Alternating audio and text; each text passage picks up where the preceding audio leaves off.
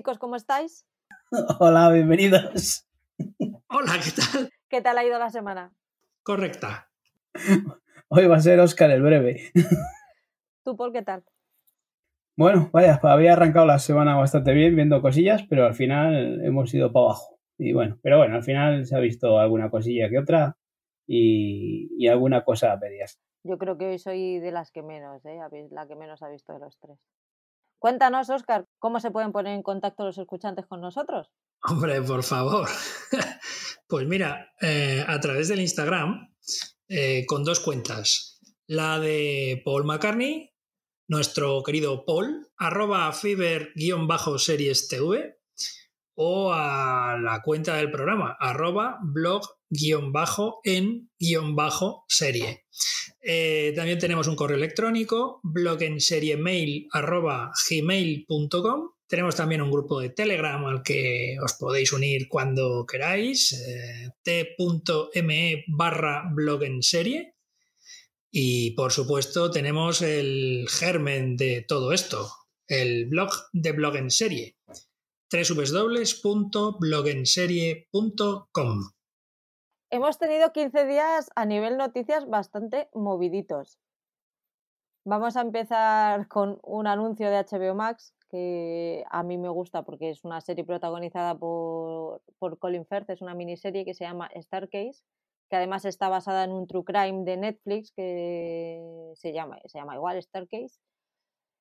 Y es, cuenta la historia de Michael Peterson. Es un presunto asesino, bueno, ya está juzgado, es el asesino de su mujer.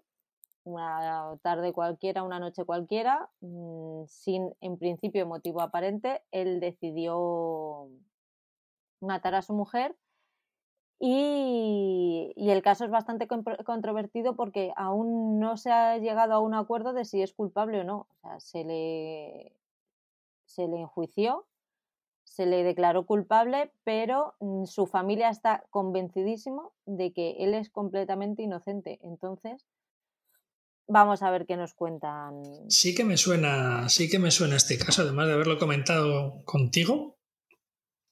Eh, y de haber visto incluso el tráiler en, en Netflix. Y puede ser interesante, muy interesante. O sea que la podríamos echar un vistazo, solamente por los protagonistas principales. Curiosidad sí que hay. Son Colin Firth y Tony Collette. O sea que yo sé que la, la corresponsal lo, lo va a ver por la parte que le toca de Colin. Sí, sí, sí, sí. He dicho, he dicho, eh, creo recordar que he dicho que era un una, una docuserie de Netflix, he dicho. No, es de HBO Max. De HBO, vale, vale. Eh, la serie es de HBO Max, el True Crime es de Netflix. Eso es, eso. Está disponible, son seis episodios de hora y media cada uno, o sea que si estáis interesados en verlos es muy bueno, pero contad con que os va a llevar un ratito. Hablando de estrenos también, eh, ha habido un, anuncio importante en estos días, Paul. Sí, HBO Max también ha anunciado que el 22 de agosto se va a estrenar la precuela de, Juego de Tronos. Eh, va a estar basada en, otro libro de George R. R. Martin, eh, Fuego y Sangre, y estará ambientada pues 200 años antes de los hechos de que vimos en Juego de Tronos y estará, basada, estará ambientada o vamos, nos contará la historia de, la casa Targaryen. Y veremos a ver qué, nos traen porque, oye, pues hay muchas ganas de volver a ver ese universo de Juego de Tronos. A ver qué tal. La casa Targaryen para mí es la más, es la más divertida, con los dragones y sus cositas. Sí, en esa cuestión visual sí que puede ser. Y además yo creo que, que Juego de Tronos vimos más lo que pasaba con los Stark, ¿no? Y aquí, pues ver eso, lo que tú dices, eh, esos dragones y tal, pues le darán más, más ritmo a la serie. ¿Te vas a apuntar a esta, Oscar, o no? No lo sé. Mm. no he terminado de ver Juego de Tronos, aquí donde me ves. Eh, creo que lo dejé en la cuarta o la quinta. Eh, no sé exactamente si lo dejé en la cuarta o la quinta, o sea, ya te digo que no, no lo recuerdo. Y no lo he retomado y la verdad es que no hago por, por seguirla. Con lo cual no sé ni siquiera cómo acaba. No lo sé, no lo sé. Eh, podéis hacer spoilers, podéis decir lo que queráis. Bueno, como la serie esta va a ser una precuela, ¿no? Pues tampoco eh, importa mucho si la has visto entera. Sí, me interesa sobre todo porque si no recuerdo mal, en la primera temporada se hablaba de los del padre de los Targaryen, ¿no?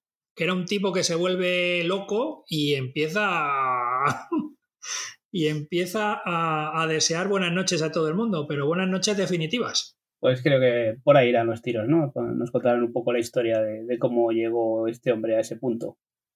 Tienen fama de estar locos los Targaryen. Es curioso que HBO Max haya decidido estrenarla 15 días antes que la precuela del Señor de los Anillos, el Anillo de Poder. Así que están ahí ajustando tiempos las plataformas. Bueno, ya supongo que las fechas de estreno vendrán dadas por los departamentos de marketing, publicidad y, demás. Eh, pues eso, optimizando, optimizando esos estudios para, para bueno, estrenar las series en las mejores fechas posibles. Sí que es cierto que el comienzo del final de verano, principio de otoño pueden ser las, más, las fechas más eh, idóneas para productos de este tipo, ¿no? Como comienzos de temporada televisiva. En fin, ya veremos cómo, cómo funcionan. El hecho de que sean de dos plataformas diferentes, que no compitan realmente em, por una audiencia en abierto, pues hombre, le da otro aliciente. Vamos a ver cómo, vamos a ver cómo funciona. Esto no es lo mismo que si se emitiese una serie en Antena 3 y otra en Telecinco y se emitiesen con 15 días de diferencia, porque ahí estamos hablando de ingresos publicitarios y de audiencia en abierto. Y no sé si es otro cantar, aquí estamos hablando de suscriptores. Si el hecho de estrenar en esas fechas implica que estas dos plataformas ganan suscriptores, pues bienvenido sea. No creo que sea algo de, una guerra de suscriptores, sino más bien de una guerra de mm, más a nivel social, a redes sociales, de, lo que se habla eh, alrededor de ellas. El juego que den y la conversación social, ¿no? Que, es lo que llaman. Yo creo que ahí es donde está esa guerra. Ahí y el factor tiempo, yo creo también. Al final, en septiembre es un mes en el que oficialmente todos volvemos a trabajar, volvemos a la jornada partida quien la tenga, ya se acaba el tiempo, los niños vuelven al cole, empezamos con, con todas las tareas diarias y volvemos a lo mismo. Al final, el tiempo que te queda para consumir productos audiovisuales es hiperreducido. El primero que enganche, gana. Es más difícil que enganche ahora el que quiera ver las dos, pero no tenga tiempo, si la, la precuela de Juego de Tronos eh, estrena antes, seguramente capte al, televidente y hasta que no termine y le quede tiempo con esa serie, no, no vaya a ver al Señor de los Anillos. Esto es un poco como aquellas veces que se hacían dos películas sobre un mismo tema, ¿os acordáis? Y, y al final también había una especie de lucha por ver quién estrenaba antes y quién se llevaba el gato al agua en la recaudación, ¿no? Eh, puede pasar como con el tema del, del quinto centenario y las películas sobre Cristóbal Colón. Que tampoco es que una dio poco dinero y la otra mucho menos. pero bueno, hubo esa lucha ahí, ¿no? Pero siempre ha habido, al menos en el aspecto cinematográfico, siempre ha habido ese, esa lucha entre, no sé, dos, películas de, de, la misma, que tratan un mismo tema, ¿no? Y aquí, aunque no traten el mismo tema, son dos series de fantasía, ¿no? Hombre, y son dos sagas muy potentes, una en literatura que con una serie muy potente a sus espaldas y la otra una, dos sagas literarias que, una ha hecho una, luego una serie de muchísimo éxito y la otra tiene una trilogía del, del libro principal más la del Hobbit que es una mierdecita de libro y que le han sacado una trilogía porque ellos lo valen. Entonces, es que son los dos, los dos diamantes de la temporada, son, parafraseando a Bridgerton. Sí, sí, sí, bueno, tal vez sí, sean dos de los diamantes del inicio de la próxima temporada. Y del Eh, bueno, año. Bueno, sí, sí. Eh, habrá que esperar a que las estrenen y juzgar por cada una de ellas. Hemos tenido también de noticias ya fuera de las series, también ha sido movidita. Hemos tenido, y digo movidita justo de decir, eh, la movida que ha habido con Will Smith en los Oscars. Sí, bueno, aquí traemos a Will Smith como intérprete de una serie que se llama El Príncipe de Bel Air, que se puede ver en HBO Max, creo, ¿no? Eh, y se pueden ver todas las temporadas completas. Eh, bueno, todo el mundo ha visto lo que pasó en la ceremonia de entrega de los Oscars eh, de este año. Un chiste que podemos calificar, bueno, mm, desafortunado, cuanto menos. De mal gusto, dicen otros. En fin, pues un chiste de Chris Rock eh, a la hora de hacer una serie de presentaciones, pues hizo que Will Smith eh, se levantara de su asiento y le arreara una galleta en condiciones. Eh, yo luego me ha gustado mucho ver las diversas teorías al respecto. Mucha gente que pensaba que esto era un, eh, un montaje, que luego se descubriría. Luego gente que dice que Will Smith que no sabe arrear, porque que si le arrea bien, eh, lo deja en el sitio. Eh, gente que dice que estaba preparado porque, bueno, Chris Rock se, digamos que tiene buenos reflejos y, bueno, se medio intenta zafar del- de la agresión. Eh, bueno, en fin, cosas que pasan. Eh, se disculpó y además ganó el Oscar a la mejor interpretación masculina del año. Por una película que no he visto y que no creo que vaya a ver, que se llama El método Williams. Que para todo aquel que tenga HBO Max, pues la puede ver ahí. No sé, es que es un charco complicado porque, pues oye, todo el mundo rechazamos esas reacciones violentas a, a cualquier a cualquier situación, ¿no? Da igual que sea un chiste, sea de mm, con gusto o sin gusto, ¿no? Reaccionar así de forma violenta.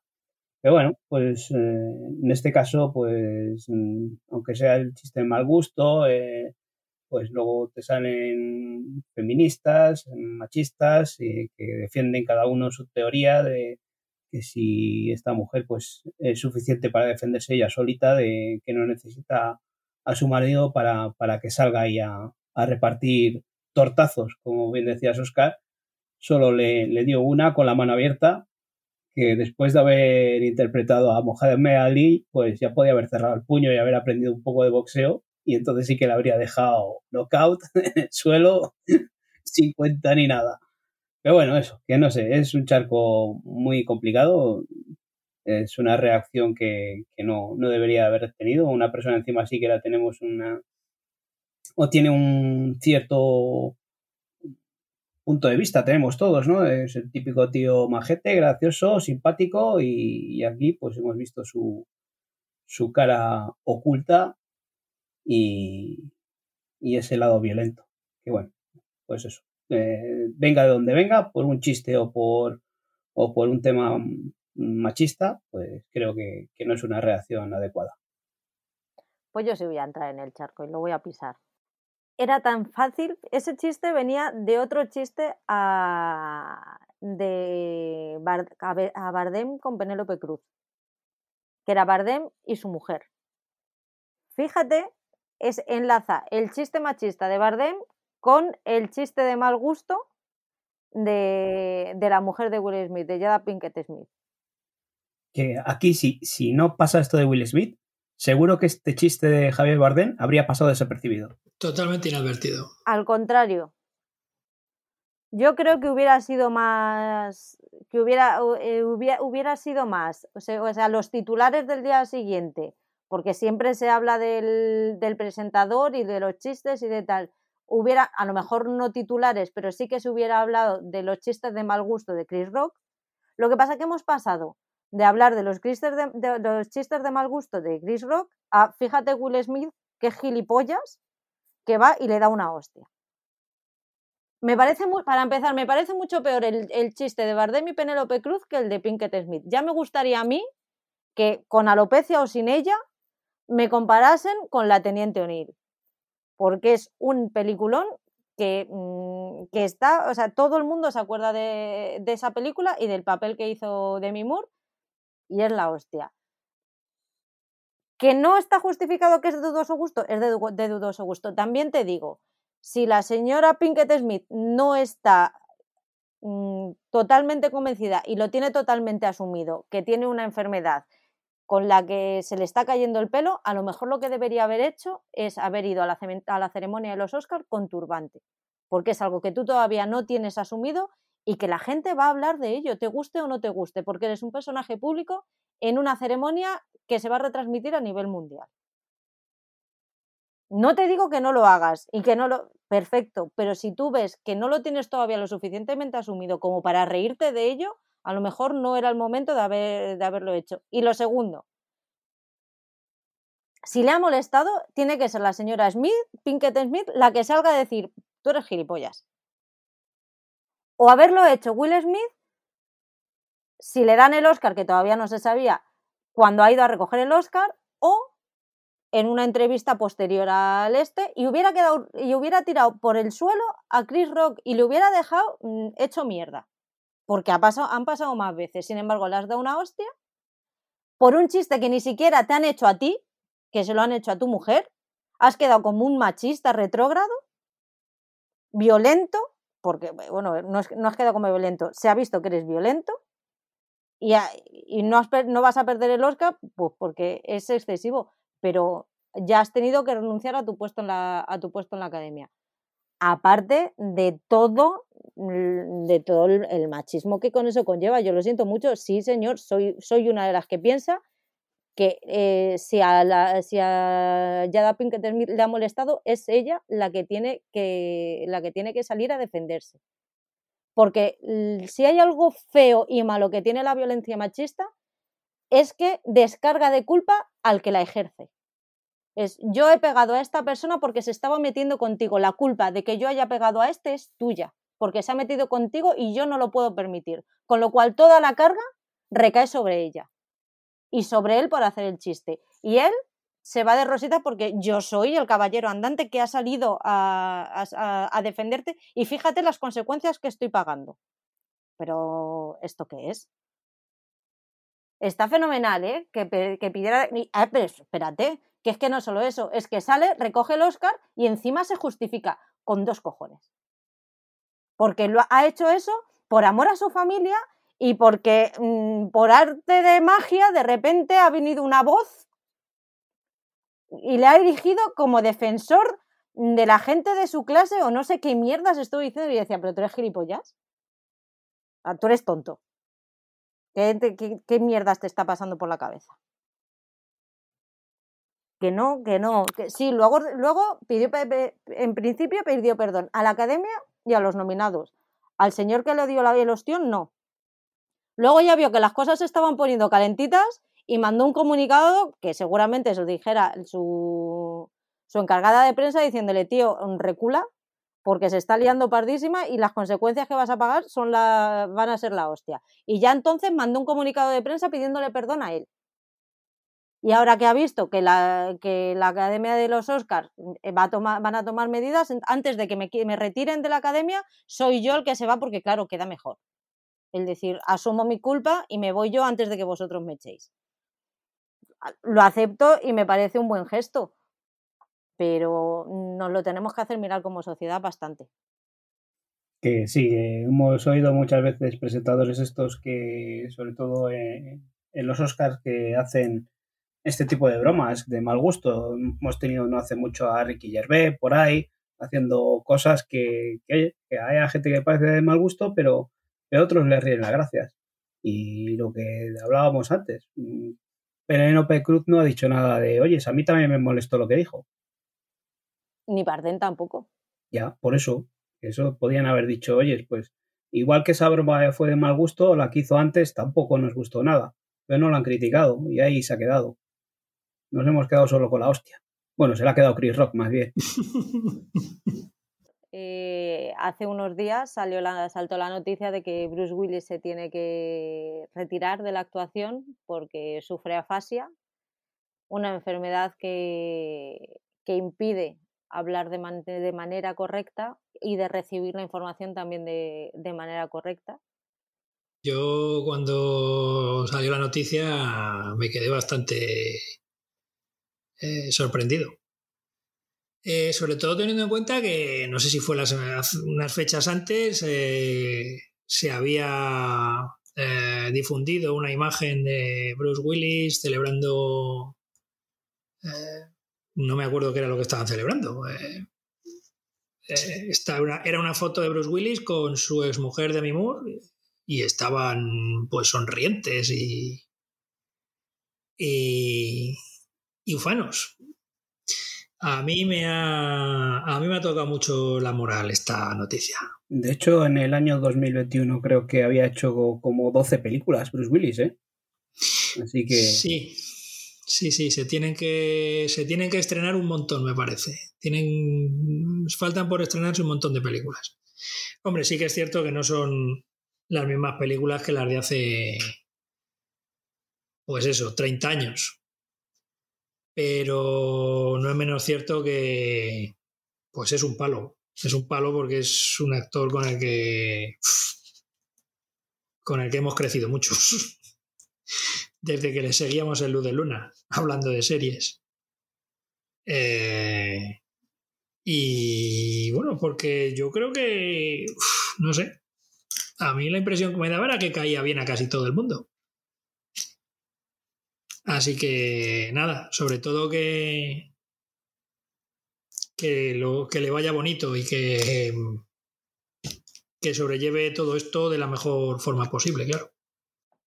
Pues vamos a terminar estas noticias con algo un poquito más, más alegre, porque yo ayer estuve, tuve la suerte de poder ir a, un concierto de la, de la Film Symphony Orchestra no, era, no me lo esperaba porque era, en principio era un regalo que le habíamos hecho a otras personas, pero no podían, no podían ir y, nos cedieron las entradas.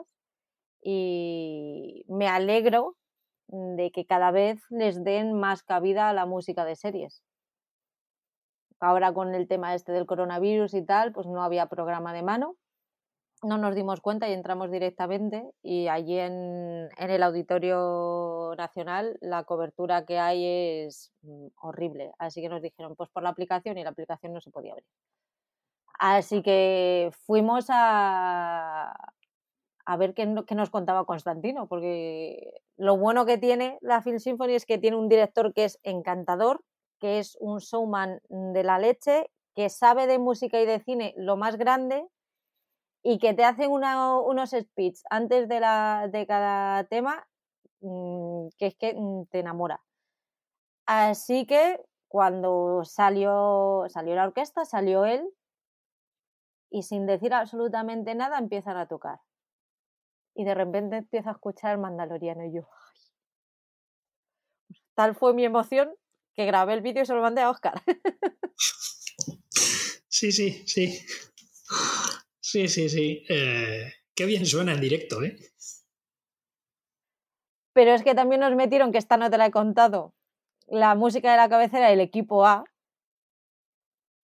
con helicóptero incluido.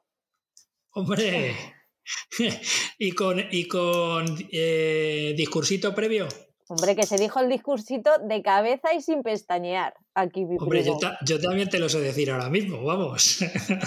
y tocaron también una, suite de los Bridgerton. ¿Ves? Pues ahí ya... ¡Ah! Pero ¿cómo puedes criticar una banda sonora que ni siquiera has oído porque no has visto la serie? Porque me la imagino. Pues te la imaginas mal. Pues me la imagino bien. ¿Es mejor que la de la Edad Dorada, por ejemplo? Es diferente. ¿Seguro? Pero de calidad no, no desmerece, ¿eh? en absoluto. Ya te lo diré. Eh, es cierto que los Bridgerton se usan temas pop con arreglos eh, para cuartetos de cuerda y demás, ¿no? no, no, no, usaron los temas pop. Y si no confías en mí, confía en el criterio de Constantino Martínez Oz, que yo creo que algo de música y de bandas sonoras sabe. Y que no sería capaz de meter una mala banda sonora en su, en su show. Te considero que eh, tiene muy buen gusto, aunque a veces todo buen escriba eh, echa un borrón estoy hasta las narices de en cualquier concierto de música de cine al que vaya tener que estar escuchando la música de Piratas del Caribe, que no es música ni es música de piratas ni es música de nada. Y con esto me voy a ganar pues muchas muchos enemigos. Pero vamos, es mucha más música de, piratas la isla de las cabezas cortadas, que esa, por ejemplo, no se la he escuchado a la Fin Symphony, a ver si algún día se la escucho que toda la música de Piratas del Caribe de Hans Zimmer y compañía. Y punto. Esta es mi opinión. Perfecto. pero eso no quita a que estés juzgando algo sin haberlo escuchado. Si no habéis ido nunca a ver un concierto, ya fuera de series y fuera del, fuera del mundo de series y fuera de, de toda esta conversación que acabamos de tener Oscar y yo, si os gustan las series, os gustan las películas y os gusta la música, eh, es un concierto al que tenéis que ir al menos una vez en la vida. Yo he ido a tres y si puedo ir a los que vengan, mm, no quepa ninguna duda que seguiré yendo. En eso estamos de acuerdo. Vamos con el repaso de las series. ¿Qué, qué tal Prime Video, Paul? Bueno, pues en Prime Video yo he estado viendo Operación Marea Negra, eh, la había visto por ahí en el catálogo, no, ha hecho mucho ruido, ha pasado bastante desapercibida. Y bueno, me decidí a darle una oportunidad, a ver qué, es lo que nos podía contar esta producción española eh, o coproducción española-portuguesa, protagonizada por Alex González. Y bueno, pues mm, me puse, está, nos cuenta la historia de un, de un, de un chico de Alex González, un pescador que, se mete pues eh, ahí en Galicia, pues en estos charcos de, la droga, y acaba yendo a, Latinoamérica y embarcándose en un, en un semisumergible, un semisumergible eh, casero, encima. Eh, esto está basado en hechos reales y que ocurrió hace unos años ya, en el 2019, y con este semisumergible lo que pretendían era traer pues unas 3 toneladas de, de, heroína, de cocaína, perdona, a, a, España, a Europa. Y pues la serie está bastante bien. No es que sea una maravilla de serie, pero me sorprende bastante. Sobre todo el primer episodio tiene mucho ritmo y yo creo que ese primer episodio te engancha muy bien a la serie. Alex González, que no es santo de mi devoción, pues le pones acentillo gallego y, tal y, te convence. A mí, vamos, me pareció muy buen episodio. Encima son cuatro episodios, una serie cortita, miniserie con final cerrado. Eh, yo le daba una oportunidad. ¿eh? Yo sí, sí que es una serie que recomiendo. Quizás al final eh, pierde un poco ese, ese ritmo y se hace un poco más pesadita y ya dices, pues oyes, Mm, al final te queda alguna sensación de, como que hubiese sido una película que la han alargado un poco más de, la cuenta. Pero son cuatro episodios bien estructurados, uno en el que te, en el primero en el que te presentan a, este chico que es un, boxeador, te presenta que es un campeón de España de boxeo, pero bueno, pues eh, lo que sabemos a nivel amateur de estas cosas, que como no tengas dinero, pues no, no avanzas más en estas cosas. Y en el segundo pues ya se le ve en el charco este en el que van a, Latinoamérica y ya metidos en, esto del tráfico de drogas. Y el tercero el viaje para, para Europa metidos en ese semisumergible que no sé si habréis oído la noticia pero vamos pues era un sitio bastante cerradito para atravesar el Atlántico y el cuarto pues eso el, el desenlace de cuando llegan a, a, Europa y lo que ya, si habéis oído la noticia, pues lo que no es un spoiler, porque sabemos que llegaron aquí. Ahora en qué condiciones, pues eso ya lo veis en la serie. Pero vamos, me sorprendió, ¿eh? No es un seriote que diga recomendadísima, pero si os apetece algo para echar un vistazo, yo sí le daré una oportunidad, ¿eh? No me termina de convencer esta. Vale, bueno, es, pero bueno, ya sabemos que cada uno tiene un gusto de series. Yo no te estoy diciendo que, que la veas por, por obligación. Digo que eso, que a gente que, que pueda tener Amazon, que sabemos que es una plataforma que, que tiene mucho, mucha gente por el tema este de los pedidos y tal, y que hay veces que, que te dice, joder, ya que tengo Amazon, pues hay, ¿qué es lo que puedo ver ahí, no? Pues esta es una serie encima es española, que, que, haya mucha gente que, que le gusta eh, ver estas series de que antes podíamos ver en Antena 3 o Telecinco y ahora ya escasean por esos lares. Entonces, yo sí, sí animaría a la gente que le gusta el cine español o las, producciones españolas que, la vean. Tiene una banda sonora de, hecha por Carlos Jean, que bien, hay momentos que está bien, en fondo, pero los momentos de acción es cuando más me flojea, cuando se queda cortito ahí, no le mete la tensión suficiente. Pero bueno, yo es una serie que, que sí que animo a la gente que, que no sabe qué ver en Amazon, que le eche un vistazo.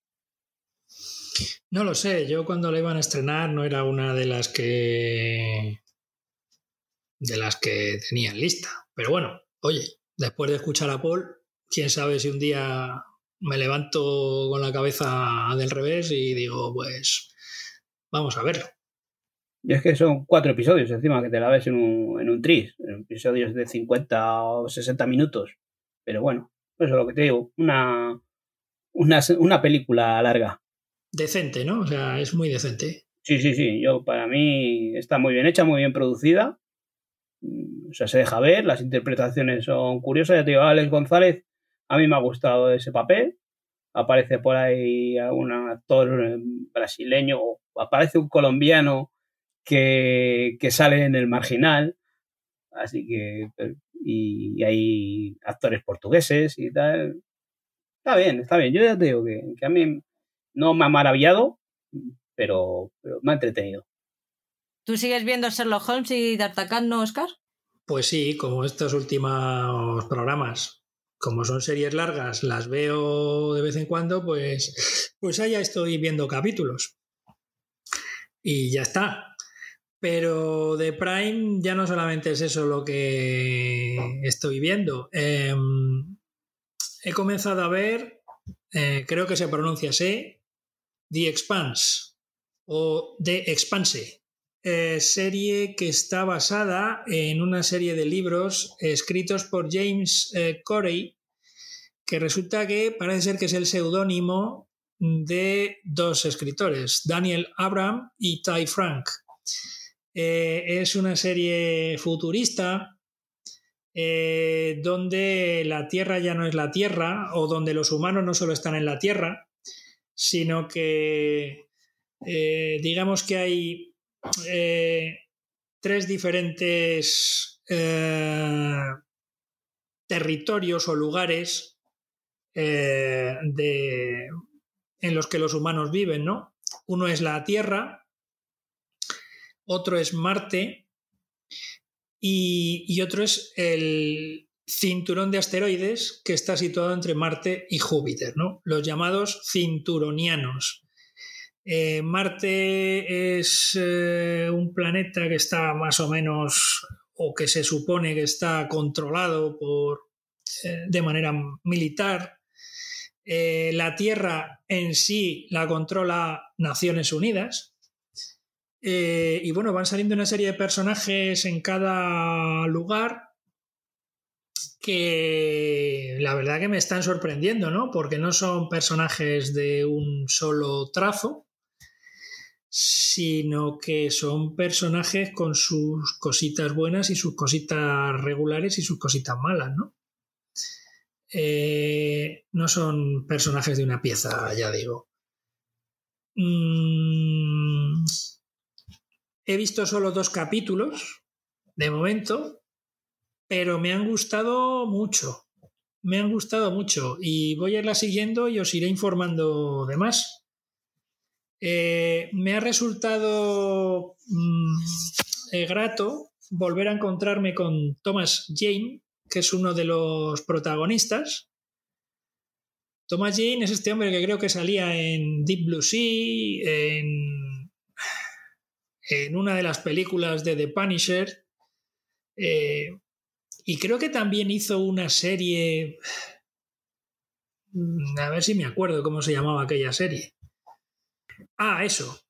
Thomas Jane, aparte también en series, también protagonizó eh, si no recuerdo mal. Y me ha sorprendido verle en The Spans. Está bastante acabado. Más en la foto del 2019 que he visto. The es una serie además que tiene, de momento no son cinco o seis temporadas. Empezó a emitirse en el canal Sci-Fi, en el Cifi, como le llamo yo, pero que tras la tercera temporada el canal Cifi lo, eh, la serie la, la canceló y el testigo lo recogió Amazon Prime y creo que ha hecho otras tres temporadas más. Me está gustando mucho, me está gustando mucho. No es una serie al uso y, y voy a continuarla. Eh, ya os iré comentando qué me parece todo lo que veo. Yo es una serie que sí que he oído mucho hablar de ella y bueno, hay gente que, la considera como una de las mejores series de, ciencia ficción que, hay, ¿no? Eh, lo que pasa es que me cuesta entrar en este tipo de series y, y más después de que tiene seis temporadas. Entonces, pues sí que es algo que, siempre que paso por Amazon eh, se me van los ojos a ella pero, pero bueno, de momento ha quedado ahí en stand-by y, eh, sí que me dan ganas de verla. Pero joder, es que hay tantas cosas que al final tienes que ir apartando. Sí, es verdad. A mí me pasaba lo mismo, hasta que el otro día dije, venga, pues ala, vamos allá. Y mira, la verdad es que estos dos primeros capítulos no me han defraudado. He empezado por la primera temporada, ¿eh? También. Como Dios manda, ¿no? Sí, sí, sí. No he empezado por la segunda ni por la tercera. No, hacer Luis Migueles, ni The Crowns, ni no, no, aquí no, aquí no, aquí no. Yo a esta salvo puteo no, no me acerco, no es para nada lo mío. Pues ya está, ya sabemos lo que hay que hacer. me lo apunto.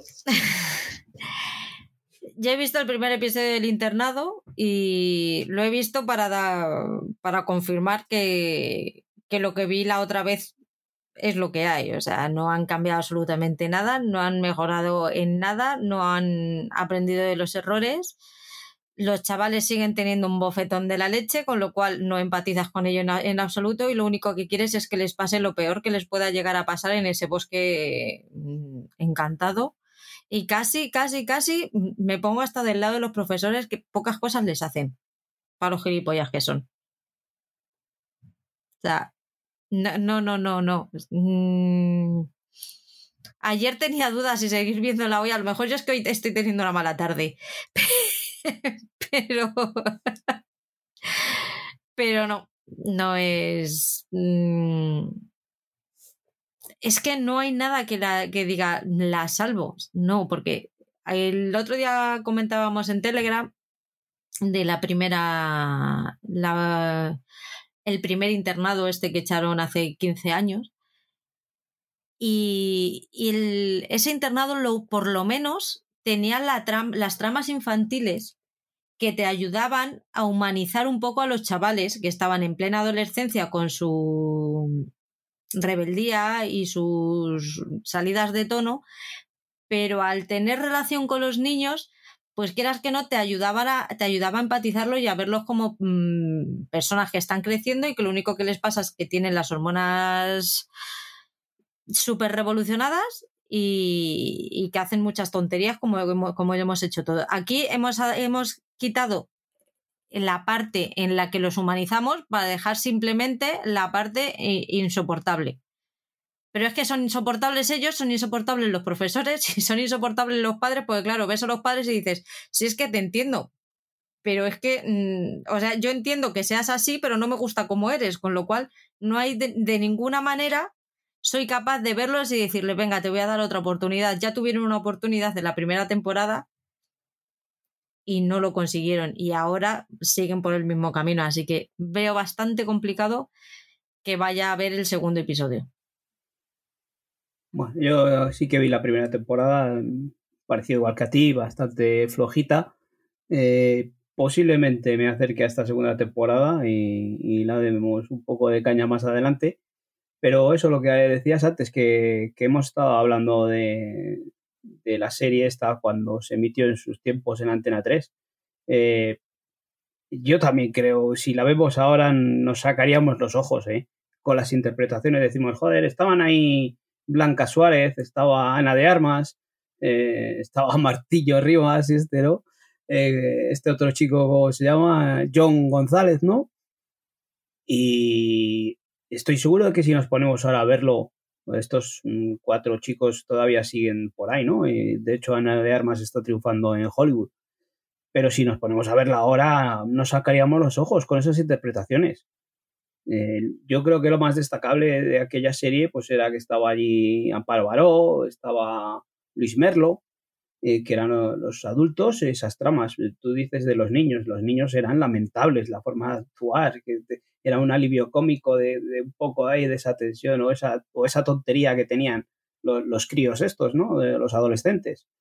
Pero vamos, yo creo que a día de hoy, si, si nos pondrían esa serie, no, no nos la tragaríamos, ni, por el forro, ni menos en una plataforma de pago.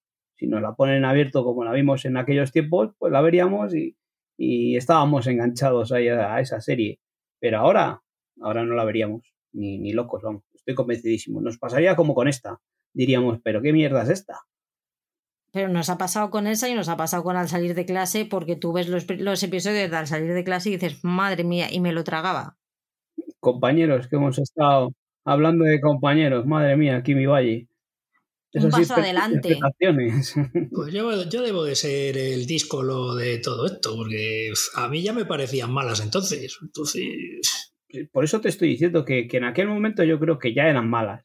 Y las veíamos pues porque era lo que había.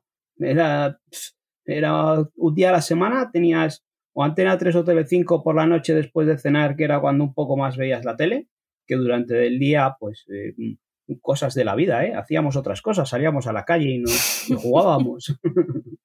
y, yo creo que el momento que teníamos era el prime time, el prime time ese famoso que tenían las, eh, o que tienen las televisiones en abierto, y que ah, nos ponían productos de este tipo, que, que, de calidad no es que fuesen extraordinarias, pero nos enganchaban y era el tema de conversación que teníamos al día siguiente en el colegio, en el trabajo o donde fuésemos a pasear. Entonces, ahora como tenemos más de lo que hablar y cosas mejores, pues eh, este tipo de series no nos acercamos ni con un palo. Total, al final es, yo creo que hablamos ya de esto en el podcast de los 90.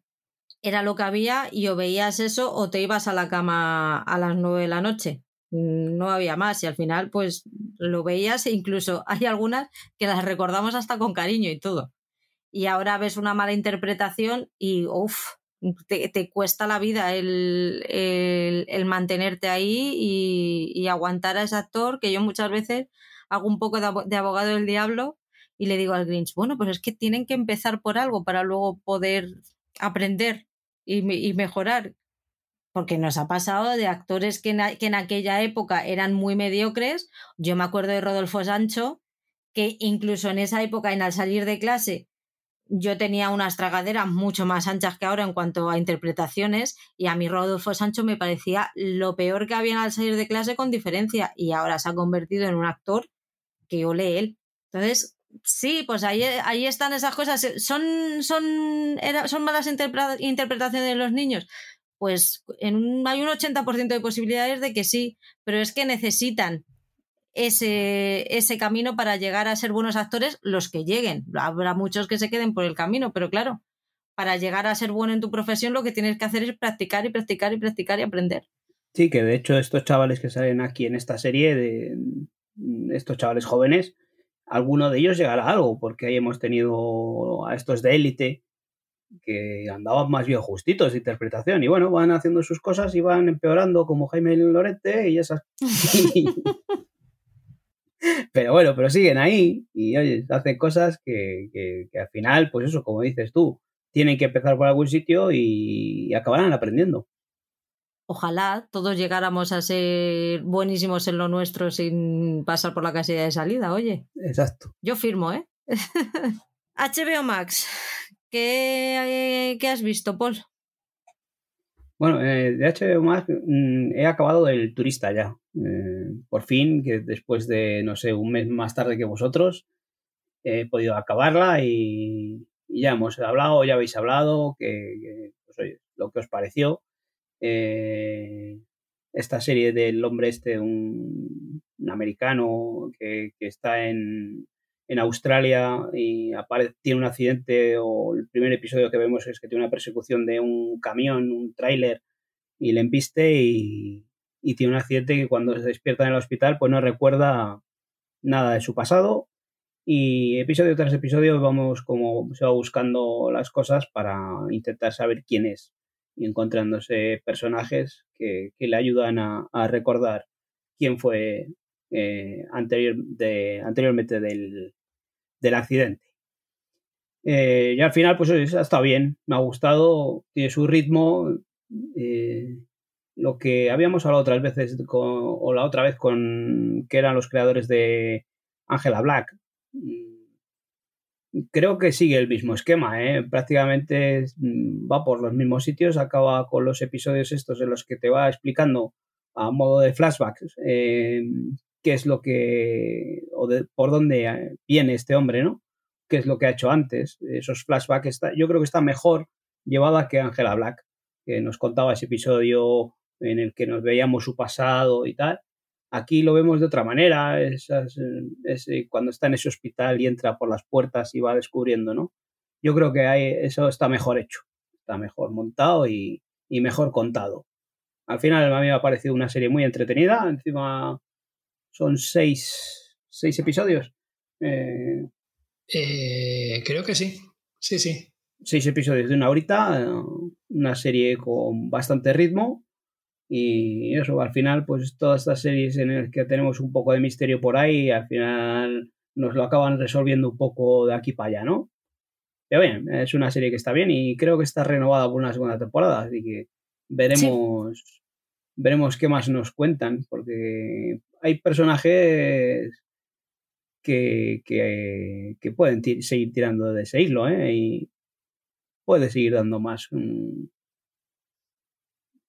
más guerra esta serie. Y esa policía, nos apetece ver más a esa policía, que es un gran personaje, un gran descubrimiento. El, el personaje y la actriz. ¿eh?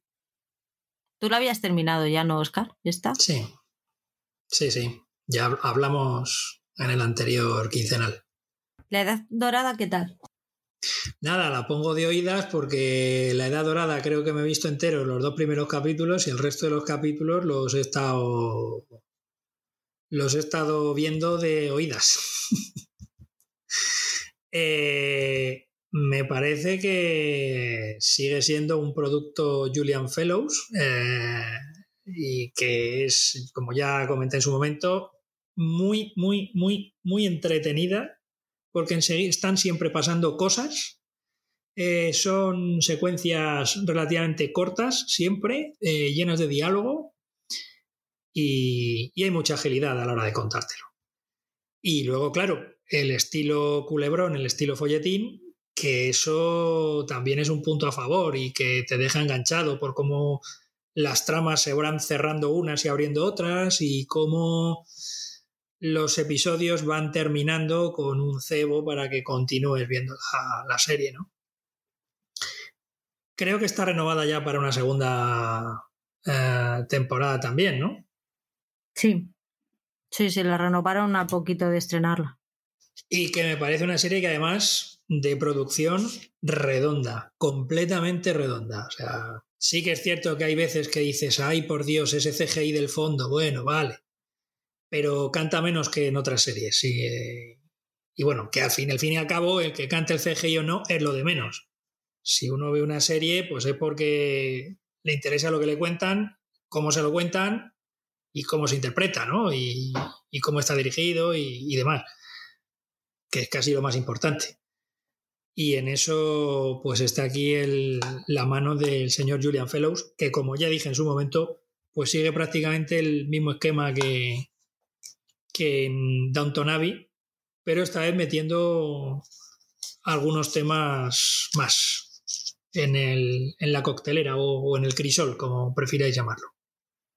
Yo me esperaba un final más apoteósico, pero la verdad es que es un final que está muy bien. En el anterior dije esto es una, olla a presión a punto de estallar, pero la verdad es que lo resuelven muy bien, sin histrionismo y, con todas las tramas abiertas para la siguiente temporada, temporada y muy y muy interesante, con muchas, con muchas ganas de seguirla.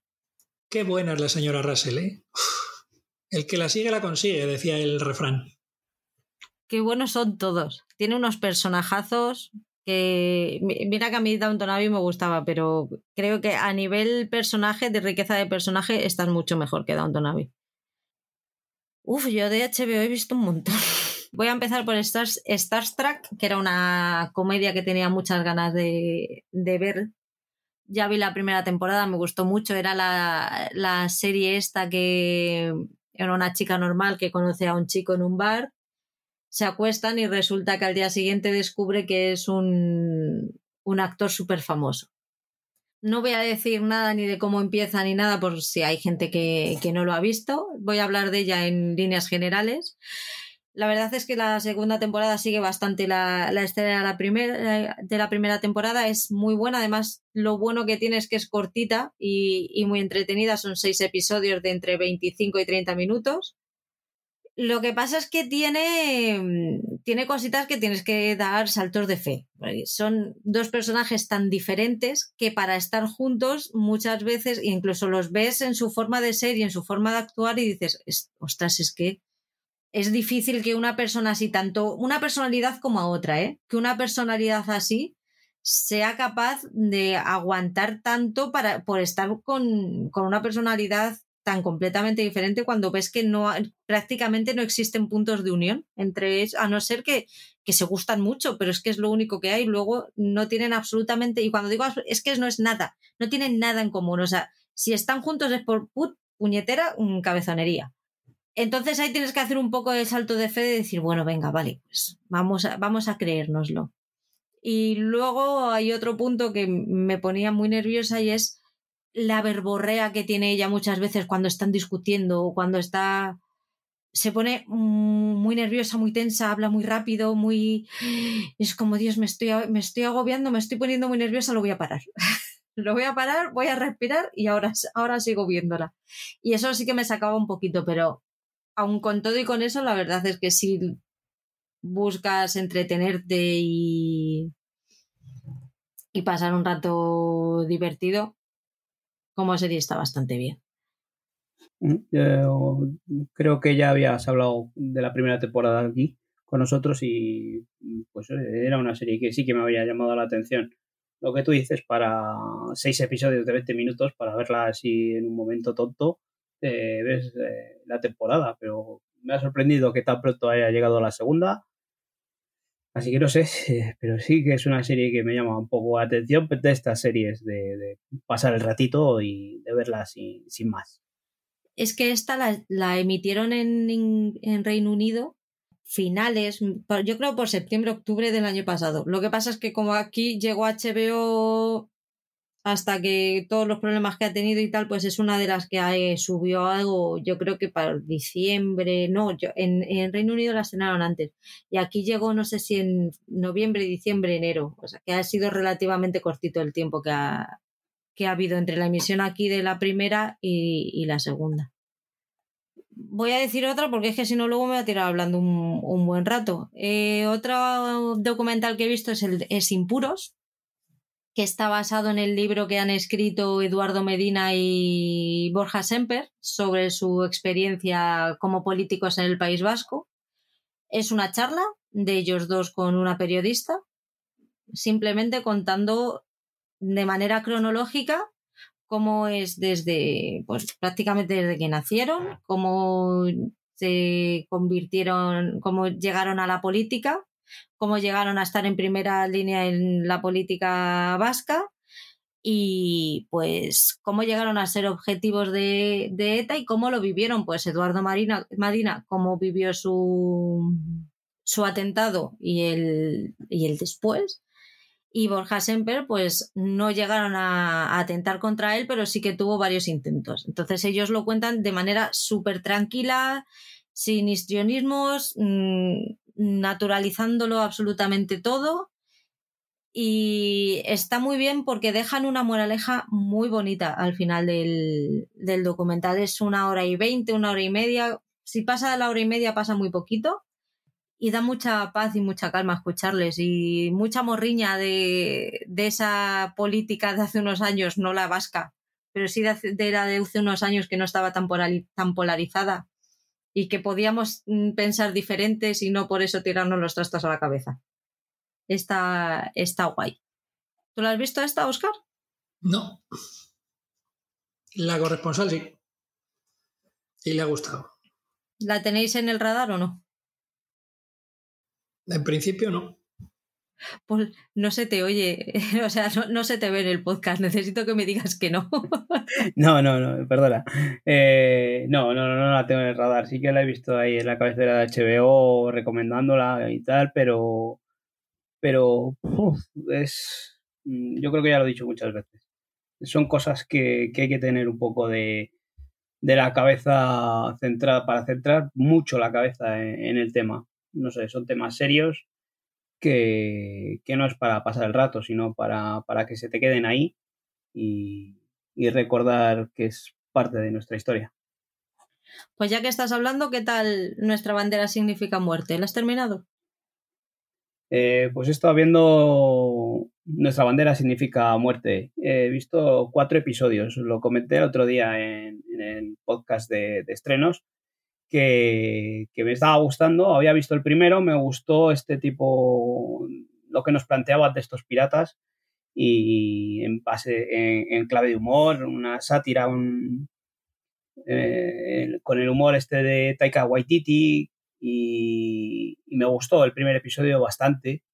Y luego me puse los tres eh, siguientes seguidos y lo tuve que dejar porque me empezó a cansar, a saturar ese humor y ya me estaba dejando de gustar la serie. Y creo que, lo mejor que he podido hacer es pausarla y más adelante seguir con ella, eh, porque creo que así es de la manera que voy a disfrutar la serie y que aunque sean series de 20 minutos, media hora, al final esto de ver los episodios seguidos acaba acaba cargando. Hay, hay series que, no están hechas para, estas cosas. Entonces, eso, he preferido dejarla un poco parada y seguiré con ella. Y os contaré cómo acaban estos piratas y, el humor este que, que, nos trae Taika Waititi. yo creo que no está al nivel de, lo que hacemos en las sombras, pero sí que es una serie que puede entretener. Pero eso, te tiene que gustar este tipo de humor, que es un poco tonto, un poco mm, surrealista y esas cosas. ¿Te llama la atención, Oscar? Mm, antes tengo que ver lo que hacemos en las sombras. Qué buena es. La tengo que terminar. Me quedan los tres últimos episodios. Ahora mismo creo que se puede ver en Disney más y, y ahí la tengo, la tengo en la lista. Antes que seguir viendo más cosas, tengo que empezar con esa pues eh, lo que hacemos en las sombras es muy recomendable y, más eh, empezar igual te puede costar, pero si dices que te faltan los últimos episodios, eh, míratelos porque creo que, son de lo mejorcito que, ha habido en la serie ya al final de la última temporada.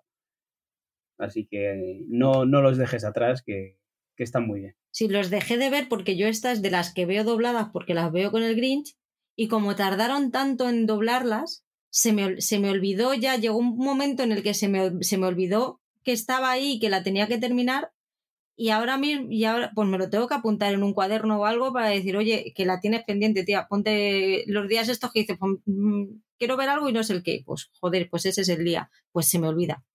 No, pero no, no la dejé porque no me estuviera gustando, al contrario. Es que estas de las que comparto aquí con el cónyuge.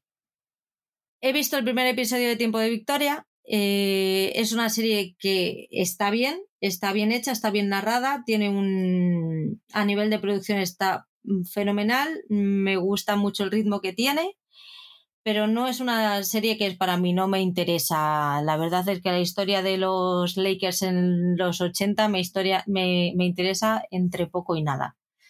Entonces, si no, te me ha enganchado la historia, es, es, tontería seguir viéndola. El personaje principal, el, el nuevo dueño de la franquicia, es el típico machirulo mm, que no. Entonces, como no empatizo, pues no. Sí que está Magic Johnson de jovencito que empieza cuando va al draft y está todavía en la universidad y no sabe qué hacer, si pasarse a la liga profesional o no. Entonces es la típica historia de ricos que quieren ser más ricos porque se ven que tienen un, un, pozo que no está, un pozo de petróleo que todavía no han, no han sabido sacar partido. Y luego el típico jugador pobre que no tiene dónde caerse muerto, pero que tiene un talentazo y que gracias a su esfuerzo y a muchas veces el ponerles a los ricos entre la espada y la pared consigue llegar a, ser algo. Me ha aburrido un poco, la verdad, el, la trama en el primer episodio, así que no creo que la no creo, bueno, no creo que la sigan o no la voy a seguir. Pero es buena, ¿eh? Que es mío personal, no es que la serie esté mal.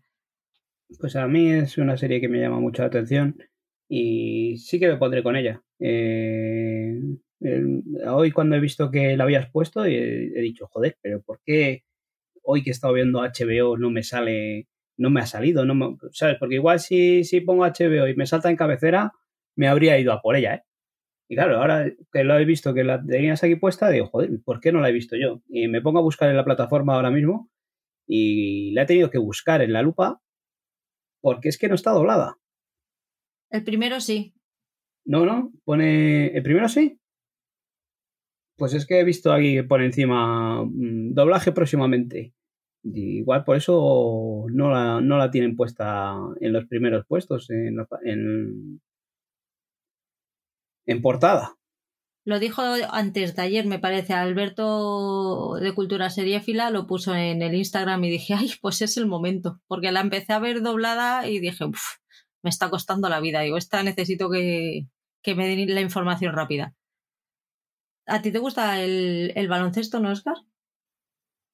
Sí, eh, pero no te sé decir esta si la llegaré a ver o no. Aquella otra que estrenaron sobre los Chicago Bulls, que era, una, era un documental de varios capítulos sobre la historia de Michael Jordan en los Chicago Bulls, pues también hice Intenté, intenté verla, vamos, intenté verla, la puse en la lista y ahí se ha quedado durmiendo el sueño de los justos, así que con esta me puede pasar tres cuartas de lo mismo. Y es una época, compañera, es una época que yo viví. Es decir, todo el tema de Michael Jordan, Michael, el tema de Michael Jordan es unos años más tarde, pero todo el tema de Michael Jordan unos años más tarde, más Magic Johnson, eh, el señor Karim Abdul-Jabbar, joder, Kurt Rambis ¿Quién se acuerda de Kurt Rambis? Eh, toda aquella historia con cerca de las estrellas en televisión española, Ramón Trecet, aquellos famosos partidos. Bueno, yo recuerdo un All-Star con Dominique Wilkins, Spud Webb, con los concursos de mates y triples, brutal. No me acuerdo de qué año fue. Los Atlanta Hawks con Dominic Wilkins. Madre mía. Pues no, no sé. La, puedo poner en la lista y vete a saber. Lo mismo se tira ahí siglos como de Expans hasta que caiga. Bueno, acabo de ver que hay dos episodios doblados, ¿eh? Hay cuatro emitidos y hay dos doblados al castellano. Yo probablemente esta serie la vería en versión original.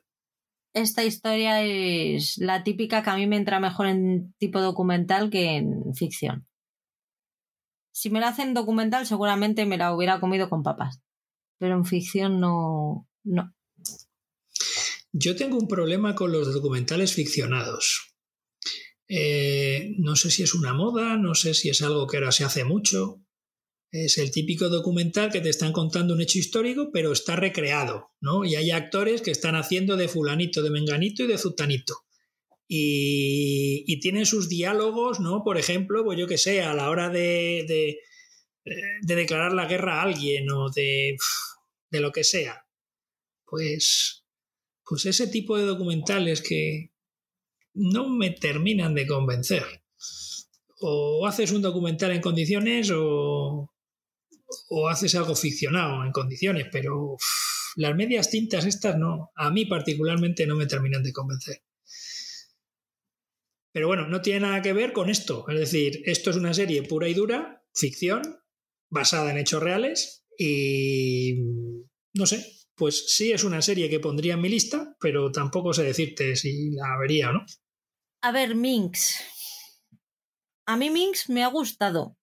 Me gusta mucho porque enfrenta dos posturas. Es la típica feminista que, que no es capaz, no ha sido capaz hasta ahora de hacer llegar su discurso un discurso muy serio, que, se, que ella se toma muy en serio y que, que considera que el resto del mundo tiene, tiene que verlo porque en realidad es, es muy buen discurso. Lo que pasa es que mmm, lo hace de manera tan seria y tan científica y tan todo, pues que ella ha hecho una revista que, que intenta vender como la primera revista feminista en el mercado americano pero claro, no tiene tirón. No hay manera de que eso se lo compre nadie y mucho menos en un mercado que está mmm, plagado de hombres machistas como toca en la época y que no y que no les, no les interesa en absoluto, que sobre todo porque lo más bonito que la llaman es estrecha. Entonces, de repente se encuentra con un, con un editor de una de revistas porno que, y están hablando en la cola de, un, de una feria de estas, pues tipo las que se hacen en IFEMA, y ella le cuenta, pues mira, pues es que he venido porque tal, y quiero vender mi, revista que es feminista, tal cual, no sé qué, él se presenta, ella le reconoce como el editor de las revistas porno y rápidamente le desecha. Pero él le dice, no, no, es que me interesa, yo me gustaría entrar en, en tu tema y ayudarte a venderlo porque creo que nos puede ayudar mucho a los dos. Bueno, estoy destripando la serie, pero bueno.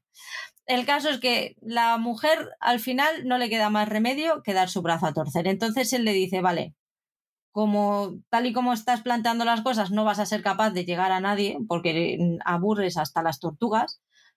Vamos a intentar tratar tus temas en una entrevista, en una revista, pero en el que también va, empecemos a meter desnudos integrales de hombres. Claro, ella en un principio es un no rotundo. No, no, no, no, porque esto no es el feminismo que yo quiero, porque tal, y el otro ya, pero es que si quieres que la gente compre tu revista, mmm, tiene que ver penes.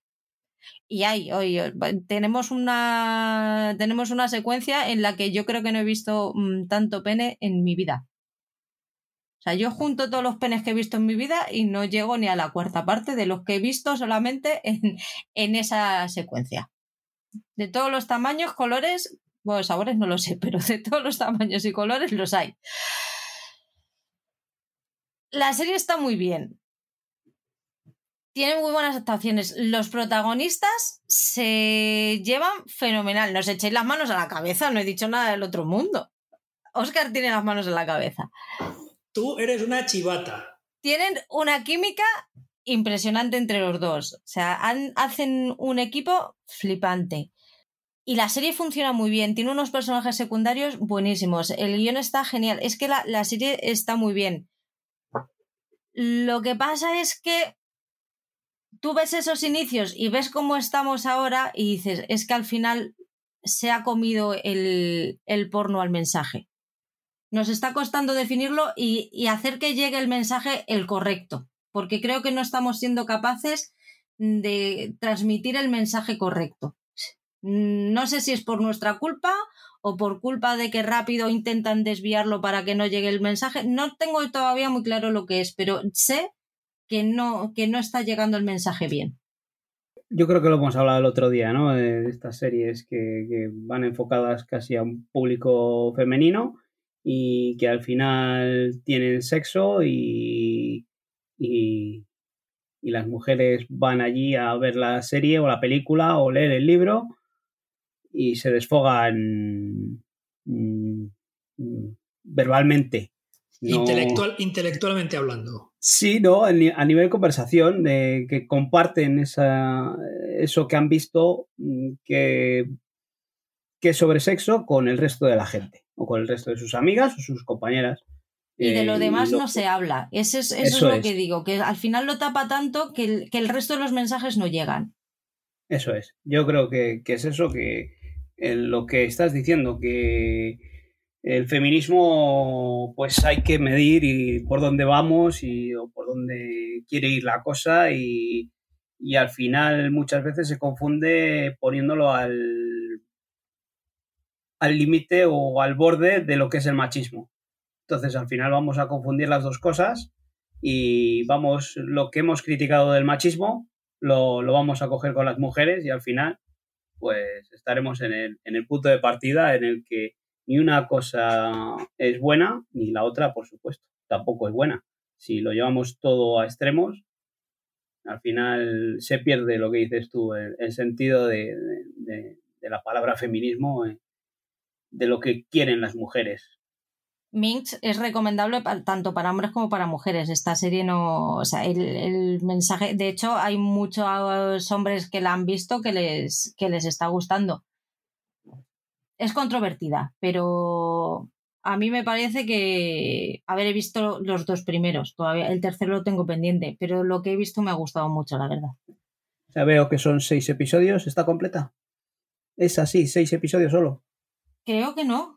Si es ¿Es que esta, semana no, la he, no, he, no he visto, pero si es a estreno semanal, tiene que haber tres, como mucho cuatro. A fecha de grabación, no de. Yo veo que hay seis. Ah, pues el día que, que miré solo había dos. Hay seis emitidos y no sé, son episodios de 30 minutos y serán 10 episodios al final. Igual es una serie a la que sí que me, me acerco, ¿eh? Y a mí estas series de, de media hora que no me comen mucho la cabeza, sí que me, me gusta acercarme o por lo menos tenerlas así para, mm, para echarlas un vistazo en el momento que pueda. Disney Plus. ¿Qué tal las chicas de oro, Oscar? ¿Has visto ya a Josh Clooney? Sí, ya lo he visto. Eh, bien, está correcto, como viene siendo con un pipiolo que empieza a hacer cositas en cine y en televisión, ¿no? Eh, De hecho, el capítulo es del año 87, si no recuerdo mal. Eh, creo que me falta un capítulo para acabar la segunda temporada. Eh, era la época en la que las series tenían más de 22, 23 capítulos, hasta 26, que son los capítulos que tienen las temporadas de las chicas de oro en su línea. O sea, hay referencias eh, temporales que pueden quedar. Alguna referencia temporal que dan, pues puede quedar eh, antigua o, que las nuevas generaciones no, no la descubran, pero la mayor, la gran parte de los gags siguen funcionando per se, porque es una serie que está muy bien hecha y muy bien escrita y muy bien interpretada. Y punto. Y ya está. Em, de Disney más me gustaría decir una cosita. Hace unas cuantas fechas subieron, no sé si todas las temporadas o casi todas, lo tengo que comprobar, de It's Always Sunny in Philadelphia. Eh, una serie que aquí en España alguna temporada se ha estrenado en, y se ha emitido en algún canal de estos de TDT, cuando la TDT no es la de ahora, sino la del principio, eh, y se emitió con el nombre de Colgados en Filadelfia. Una serie en la que está creada por el mismo responsable de, de la serie esta del, del videojuego de Apple, que ahora mismo no me acuerdo cómo se llama. La de... Es que me sale Rune Quest y no, Rune Quest es un juego de rol. Mythic Quest. Eso, Mythic Quest. Rob McElherry o algo así creo que se llama el hombre. Bueno, pues este hombre es el creador y uno de los intérpretes de Colgados en Filadelfia, que lleva 15 temporadas en antena y que es una serie de lo más irreverente del mundo. Bueno, pues el otro día leí un artículo en el cual parece ser que no están subidos todos los capítulos a, a la plataforma. Eh, han vuelto a hacer lo mismo que, que con alguno de los teleñecos. Eh, bueno, no está subido porque parece ser que con el movimiento de Black Lives Matter, pues, pues hay dos o tres capítulos que no los han subido a, la plataforma. Bueno, si vas a subir la serie que es del todo irreverente, donde la xenofobia, el racismo, la misoginia y el machismo están a la orden del día y no me la subes entera, pues no me la subas. ¿eh? La licencia para que la suban en otra plataforma, si no, quieres nada si no quieres tener nada que ver con ella, y se acabó. Pero si la subes, la subes con todas sus consecuencias. Además tienes tu apartado o tu sección de adultos que se llama Star, donde metes todo tipo de cosas para adultos. No sé si esto al final lo cambiarán, no lo cambiarán, si subirán todos los capítulos, si no, yo de todas formas también tengo que comprobarlo. ¿eh? Eh, pero, pero si esto es así, pues vamos a tener que volver a la descarga ilegal y a las ediciones en DVD y Blu-ray antiguas de series y de películas. Porque vamos a ver, estamos llegando a unos extremos que no son normales. Eh, y con esto termino mi sermón de hoy. Si quieres, para terminar, te hablo de que he empezado la tercera temporada de Perception, la serie con Eric McCormack de protagonista, donde parece ser que, eh, bueno, aparece su padre en uno de los capítulos y creo que aparece en algún capítulo más. Su padre está interpretado por Peter Coyote, al que hacía mucho tiempo que no veía yo en, en, en una serie o en una película.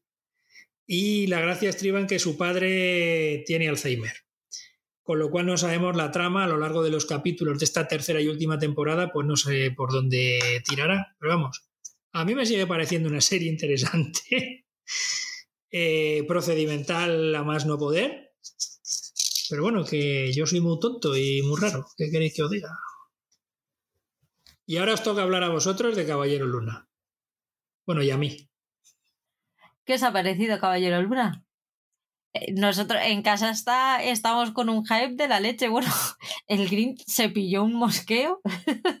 Porque en eso es todo lo contrario a ti, Oscar. O sea, él terminó el, el episodio y dijo, y ahora tenemos que esperar una semana, ¿no? Y le dije, sí. Pues no me parece normal. Yo pago a mí que me suban la temporada completa y yo me la gestiono. A ver si, claro, como quieren que siga pagando, pues me la, me la ponen los y yo. Me estás dando miedito.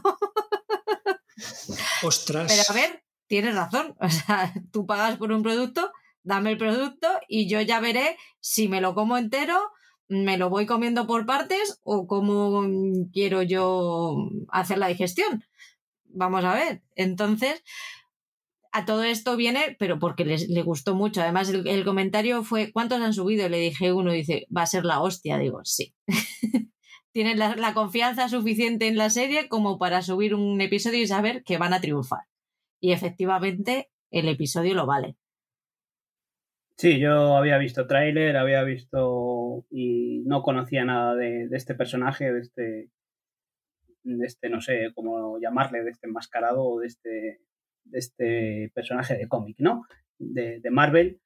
Eh, no sabía nada y no tenía mucha esperanza. Eh, pues acercarme a ver qué es lo que, lo que planteaba.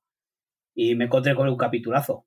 Yo la gocé. Yo he disfrutado mucho con este capítulo y, bueno, pues hay que esperar una semana, pues espero una semana, pero a mí, a mí lo que me han dado, pues lo he disfrutado y esperando que, que llegue la próxima semana para seguir sabiendo más de este personaje que nos dejaron ese final ahí por todo lo alto.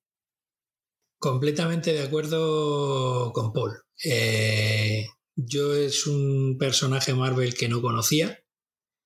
De hecho, voy a seguir sin investigar los orígenes en los cómics hasta que no termine de ver la serie, por si acaso me destripan alguna historia.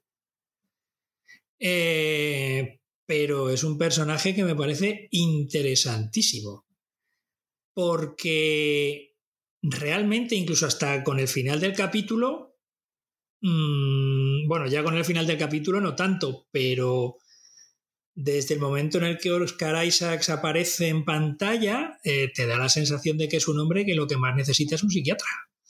O que necesita estar internado en un, eh, en un psiquiátrico y que esté bajo estudio, ¿no? Y que esté bajo tratamiento. Oscar Isaac vuelve a demostrar, por si no lo ha hecho ya en series y películas, que es un actor extraordinario. Eh, lo último que vi de él antes de Caballero Luna fue Dune, su interpretación en Dune, y es maravilloso. Y aquella película que hizo con los hermanos Cohen, que hacía de un músico eh, que iba por garitos y que tocaba y que se ganaba así la vida, que nunca me acuerdo cómo se llama esa película, que es otro registro completamente diferente, eh, muestra a las claras que este tipo es extraordinario. Eh, también es verdad que necesitas algo de fortuna, ¿no? Para, para, llegar a donde estás y saber escoger bien, ¿no? Porque cuántos actores y actrices maravillosos que hacen su trabajo de una forma envidiable, eh, pues se quedan en el camino o, se quedan a, medio gas, ¿no? O sea, a medio camino del, del estrellato. Pero vamos, sin lugar a dudas, Oscar Isaac que es otro de esos grandes, grandes intérpretes que al menos en mi, al menos a mí, eh, sí que me llenan eh, y me invitan a ver las cosas que hace. Eh, nombre de Oscar Isaac es, coño, pues vamos a echarle un vistazo, porque está este hombre aquí. Muy bien, muy bien. Y a mí el capítulo me pareció grandioso, o sea, y estoy hablando de Oscar Isaac, pero tengo que hablar también del otro gran actor que aparece ahí. Eh... Hola, la hostia, se me acaba de ir de la cabeza. Ethan Hawke. Ethan Hawke. Ethan Hawke, Ethan Hawke. Em, ese otro gran actor que también aparece ahí es Ethan Hawke, que no sé si será por el maquillaje, pero ya se le va notando, se le va notando ya la, la edad. Ya no es el jovenzuelo que veíamos en los 80 o a principios de los 90. O en aquellas películas de Richard Linklater con Julie Delpy, aquella trilogía de antes del anochecer, antes del amanecer y antes del no sé cuántos, aquellas películas que hablaban sobre, sobre el amor, sobre las relaciones de pareja. Y es que me ha sorprendido muchísimo ver a Ethan Hawke en una serie como esta, con lo cual es probable que la serie tenga bastante miga. De momento no hemos contado nada del argumento. Vamos a esperar a que haya más capítulos. Y si son iguales que el primero, pues a gozarlos, chicos. A gozarlos. Sí, estoy completamente de acuerdo. De los registros de, de Oscar Isaac es fantástico. Esas caras que pone son extraordinarias. totalmente sorprendido. Porque eso, con lo que hemos visto de este primer episodio, pues nos deja todo, todo abierto en cuanto a trama. Porque sabemos que, que, que algo le está ocurriendo a este hombre, pero tampoco sabemos eh, el qué. Eh, vemos al final un poco que nos desvelan ¿no? qué le puede estar pasando, pero eso yo creo que es mejor pues no, no contar mucho más, de que cada uno lo vea, porque creo que es un, no es un, es un primer episodio introductorio, pero en el que cuentan cositas que, es mejor verlas, si no serían parte de spoilers. Y eso, ver a Ethan Hawke ahí, eh, yo no sé si es maquillaje, pero creo que ya tiene unos añitos y tiene ese físico ya hace poco lo hemos visto en El pájaro carpintero, también una actuación brutal. A mí es una de las últimas series que he visto eh, en el que me pareció extraordinario el papel que hizo. Un personaje exagerado y demás. Y aquí le vemos eh, totalmente en un, en un registro totalmente eh, al contrario. Es todo zen, relajado y, y lo que posiblemente sea el villano de esta serie, ¿no? Toda la pinta.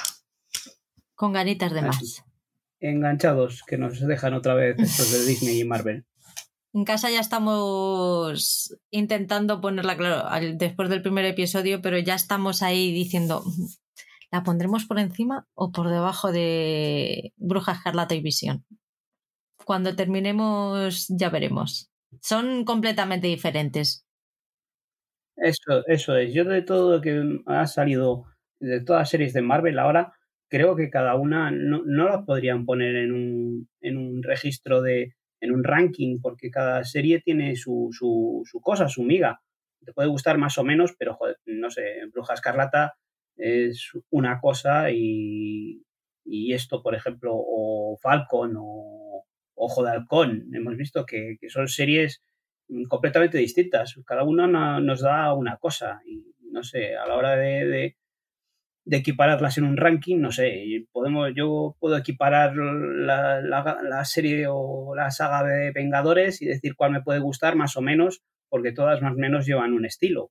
Pero aquí es que cada serie que nos han traído es distinta. No, pero son rankings completamente subjetivos, pues dependiendo de lo que a ti te guste más o lo que más te haya llamado la atención Por o eso, menos. Que, que Bruja Escarlata igual a un voy a decir, a, mi hijo que le gusta mucho Marvel, mucho mm, Vengadores y tal, Bruja Escarlata y Visión no la entendió.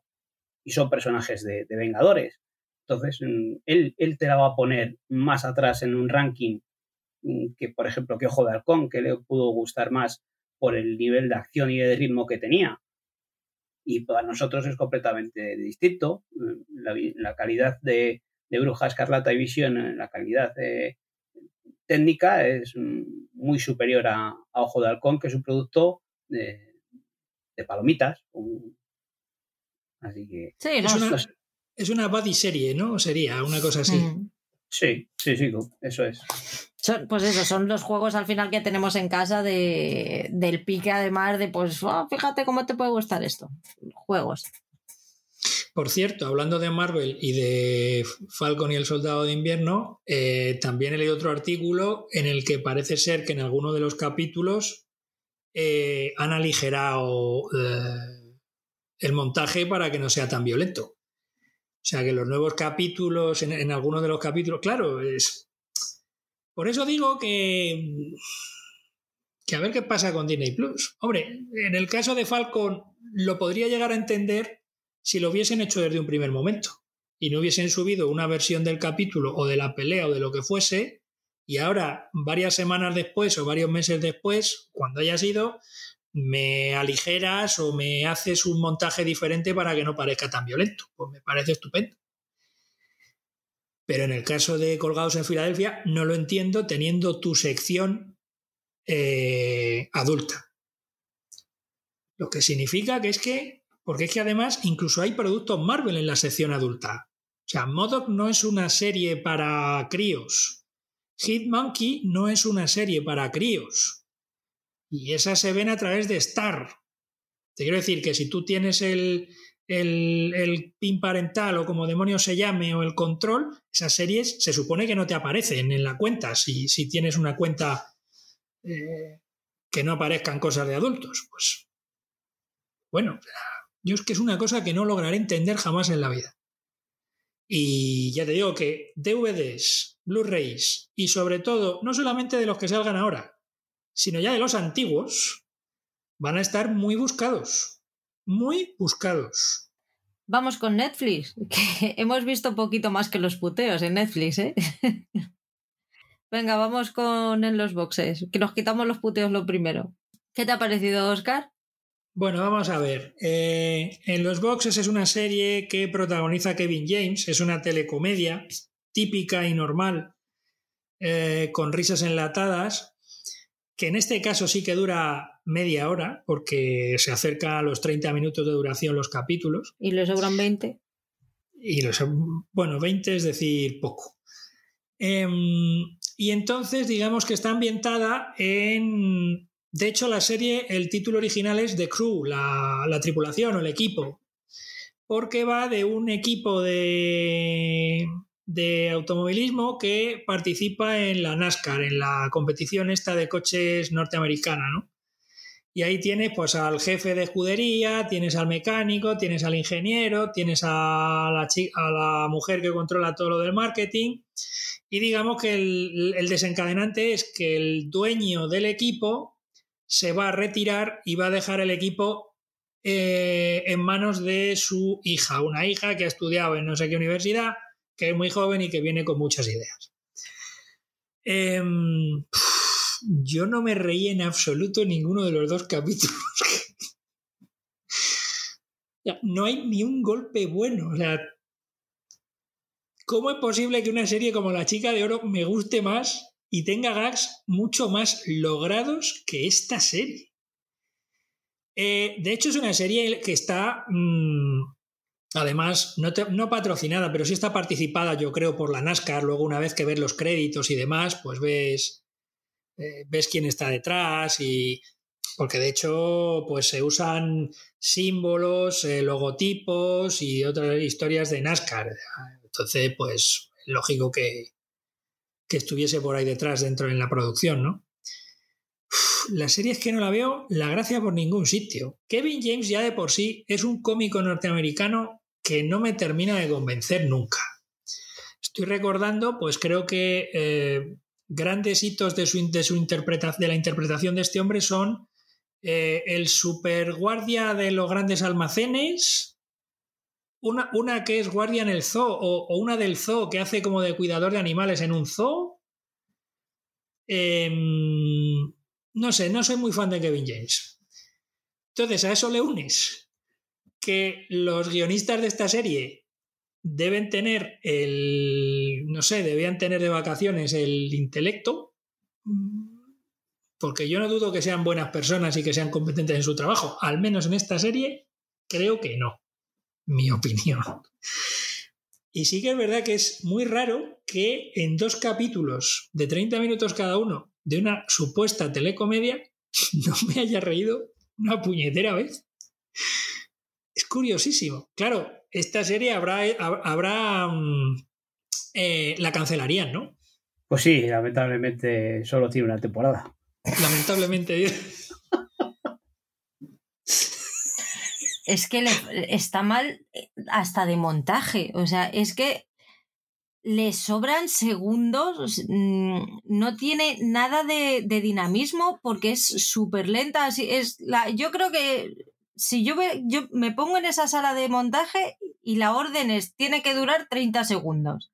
Y hay escenas y, y, cambios de plano alargados, que hay muchas cosas que no funcionan porque tienen mucho tiempo para respirar. O sea, la, réplica y la contrarréplica tienen mucho, tienen mucho espacio en silencio entre medias. Entonces, estás esperando una réplica rápida y es como, no llega, no llega. Y cuando ya llega, dices, pues ahora ya no me hace gracia. Le falta muchísimo, muchísimo, muchísimo, muchísimo ritmo. Patri, yo no sé si estarás de acuerdo conmigo. El hecho de que las telecomedias que solemos ver habitualmente este duren entre 20 y 25 minutos esos minutos de más, hasta casi los 30, que dura cada capítulo, ¿no lo ha perjudicado y el hecho de que tengas que alargar situaciones, alargar diálogos, sea una de las razones por las que la serie tenga una falta de ritmo atroz? En principio, si tú escribes, normalmente el guionista escribe eh, respecto a los minutos que tiene. No, no debe, no, porque si no pasarían todas las series, si no pasan todas las series, pasan algunas. Si tú tienes un buen, un buen guionista que te escribe eh, un guion de 30 minutos con situaciones interesantes para 30 minutos, eso no debería pasar. El problema es que tienes un guion para 20-25 minutos que has querido alargar a 30, porque es que se ve, pero vamos, mm, a, a, leguas, y es que es muy, muy lenta, aparte de que, de que, son, de que es mala pero con avaricia, es que es mala. Yo estaba, lo está, la estaba viendo y decía, yo creo que ya han debido pasar sus 20 minutos. Miraba y decía, madre mía, si llevo 12. Yo además la, he visto doblada. No sé cómo la habrás visto tú. Doblada. Pero eso no me lo como en versión original ni de coña. ¿Y sabes cuál es? El otro problema que yo veo, además, es que como es una telecomedia, en el doblaje se hace hincapié en que a la hora de recitar los diálogos tiene que ser comedia. Y la comedia no se crea así. O sea, eh, ¿cómo te diría yo? Pues muchas veces menos es más. O sea, o, con una. Eh, eh, con un diálogo o con una locución más neutra puedes conseguir más cosas. O sea, en este país tenemos la santa manía de hacer hincapié en este caso, en si es una comedia, que a la hora de doblarla se note que parece que es una comedia. Y entonces impostamos, hacemos no sé qué, hacemos no sé cuánto y, exageramos ciertas cosas. Joder, y no es así, porque luego a lo mejor te ves esa serie en versión original y dices, joder, pues los diálogos no parece que estén exagerados, en tono cómico. No sé, a mí eso también me sacó mucho de la serie. Pero en este caso yo creo que el hincapié lo hacen precisamente para decirle al espectador, oye, que es aquí donde te tienes que reír. Entre eso y las, las risas enlactadas para decir, oye, por si acaso se te está pirando la olla y estás mirando el móvil, que seguramente es lo que estés haciendo, que es que te tienes que reír aquí, que, reír, que donde toca reírse es aquí, ¿sabes? es una telecomedia fallida. Yo, yo, creo que es, yo creo que es el espacio ese que dices tú, de, un diálogo y la respuesta, es como el, estar esperando porque ha hecho un chiste, ¿sabes? se supone que ha hecho un chiste y te tienes que reír. Y claro, te tiene que dar tiempo a, entre carcajada y carcajada a oír el siguiente comentario o la réplica.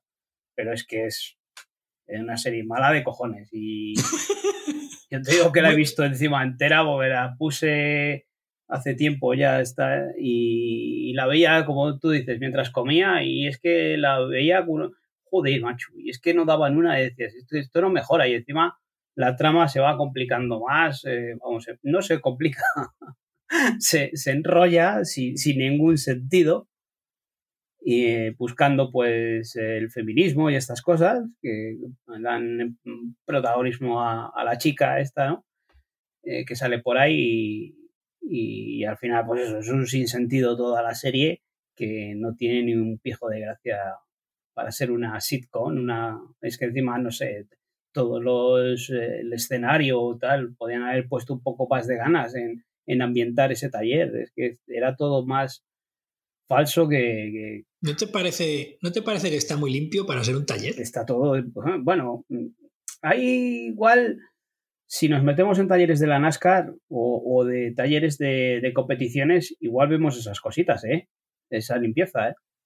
Hombre, pero teniendo en cuenta que tienes un peloto que te estrella el coche en cinco veces en cada episodio, pues a lo mejor debería haber unas poquitas piezas más por medio, ¿sabes? Eso sí, pero eso, a nivel, bueno, vemos la Fórmula 1, como tienen esos boxes, ¿eh? Cuando entran ahí, eso, canelita. Y yo creo, yo, yo he estado en, competiciones a nivel amateur eh, y tienen los talleres, los boxes, están impolutos, ¿eh? Y, es gente que, que está con aceites y con historias. Pero vamos, que no es, no es ya la limpieza, sino el, nivel de, decorado. Es que es un decorado, mm, no tiene más. Venga, pues vamos, ya que hemos empezado a criticar, vamos con Érase una vez, pero ya no. Venga, le, cedo, le cedo la palabra a Paul, que empiece él. Joder, si es que esto, sin verlo ya es criticable y Así que si luego te pones a verlo y ves el tipo de mierda que es, eh, es una pasada. Yo es que no sé cómo eh, el Manolo Caro este, pues le dieron un dinero o, Netflix le dijo, venga, tienes que hacer X películas o X series y aquí tienes la pasta. Y este dijo, dice, pues voy a llamar a mis coleguitas y vamos a hacer aquí unas chorradas que se va a cagar Netflix. Yo voy a volver a llamar, pero por los cojones. Porque vamos, esto ha metido ahí a cuatro amigos a hacer una chorrada, porque no tiene otro papel, porque esto de meterles en un cuento medieval, disfrazarles ahí, es que se tienen que echar unas risas cuando han estado grabando diciendo, pero, pero, ¿qué me estás contando? Aquí este cuento de hadas, aquí, no sé, no, no, es que es un despropósito total de... El, es que lees la sinopsis o tal, o, la nota de prensa que anunció Netflix de la serie, una comedia musical de Manolo Caro joder, qué mala pinta tiene esto. Pues es que encima ya viene algún graciosillo por ahí, te lo pone de puteo, te pones a verlo y dices, bueno, voy a ver una comedia, igual hasta, hasta paso el ratito, pero joder, es que no sé dónde está la comedia, no, no la encontré en ningún sitio. Y lo del musical, eh, tampoco lo encontré, porque si me dices que musical es a poner cuatro canciones eh, que van sonando de fondo durante el episodio, yo musical entiendo que la trama se desarrolla con, una canción, ¿no? Es que aquí no la vi. No sé si en, eh, empieza a cantar una que no es ni siquiera la que es la profesional de, de, de, este arte, ¿no? De, en, el, en, el, primer capítulo, en el primer capítulo está la, está la enamora o algo así, creo que se llama, dentro de la iglesia esa donde van, que ahí canta. Claro, porque son canciones, son versiones de canciones conocidas. Y en el segundo capítulo creo que es cuando las, la, mm, la mujer de la limpieza en un pasillo eh, empiezan a abrirse puertas y a salir mm, hombres y mujeres mm, en gallumbos y en tal, y se van cambiando de habitaciones, y entonces estaba pasando ahí con el carrito y van cantando, y no me acuerdo ni siquiera de la canción. no, creo que era también conocida. Una de estas de la libertad sexual y esas cosas, ¿no? Ah, sí, sí, sí, sí. Sí, pero que vamos, pero que dos episodios que tengan dos canciones así eh, metidas en, en, tema musical o en género musical. Pero que luego tenemos dos protagonistas que son se dedican a esto, ¿no? A Sebastián Yatra y, y a, ¿cómo se llama la chica? Mía o Nia o, algo así. Sí, no me acuerdo. Bueno, pues yo no la he visto cantar. Y se supone que ganó Operación Triunfo porque cantaba. Canta más adelante. Ya, ya, pues qué pena. yo que la quería ver, digo, a ver cómo lo hace. Pero bueno, si es que. Y al Sebastián Teatra este, pues bueno, lo han puesto ahí, se le ve el culo ahí bombeando, que es un fenómeno y fuera. no. Cantar, cantar, tampoco le vi. Y se supone que se dedica a esto. Eh, a ver, creo que es un tipo muy simpático eh, y muy ameno y que da mucho gusto hablar con él. Por lo demás, eh, a mí como cantante no me interesa en absoluto. Sí que hay algún momento de la serie en la que, en la que sí, que cantan más. ¿eh? Creo recordar que hay un momento en el que están cantando. Creo, creo recordar que Asier Echendía, no sé si es en el capítulo 2, creo que canta algo. Y que mezclan como dos canciones pero, pero ya, no estoy, ya no estoy seguro. ¿A dónde le han metido a este hombre también? Por hacer un favor, supongo que será amigo suyo. De, bueno, pero estamos hablando de él como de Rosy de Palma, que también aparece por ahí. Eh, ¿Sabes? En algunos momentos la foto de la película me recordaba a las pelis de Almodóvar por cómo estaba iluminada. Eh, tiene una iluminación muy particular ese hombre. O sea, a la hora de iluminar, Pedro Almodóvar es muy particular. Y, tenía una serie de. Digo, joder, digo, si esto parece sacado de una película de, de, Almodóvar, cómo está iluminado. Que a lo mejor son elucubraciones mías, pero vamos, la serie es mm, tostón, tostón, ¿eh? Es que la, la, mujer está, encima hace funciones de narradora, y pues esta llegó allí y la dijo, venga, acabamos de hacer aquí una serie y nos vamos a reír un rato. La dieron en el papel y dice, tú lee esto. Y haces como que eres la narradora y ya está. no se aprendió ni el guion ni nada. Le daban el papel y lo va leyendo. Ese es el papel que tiene, no sé. Si, si, si hay que destacar algo, eh, yo destacaría la partitura de Lucas Vidal. Lucas Vidal, que es un señor que, que ha estado trabajando en Hollywood y que trabaja en Hollywood, eh, pues es el que pone aquí, digamos, el, el score de, de, la serie. Y es lo único que me llamaba la atención. lo demás... Em, es que no tengo palabras. Eh, creo que tenía yo aquí apuntado alguna cosilla.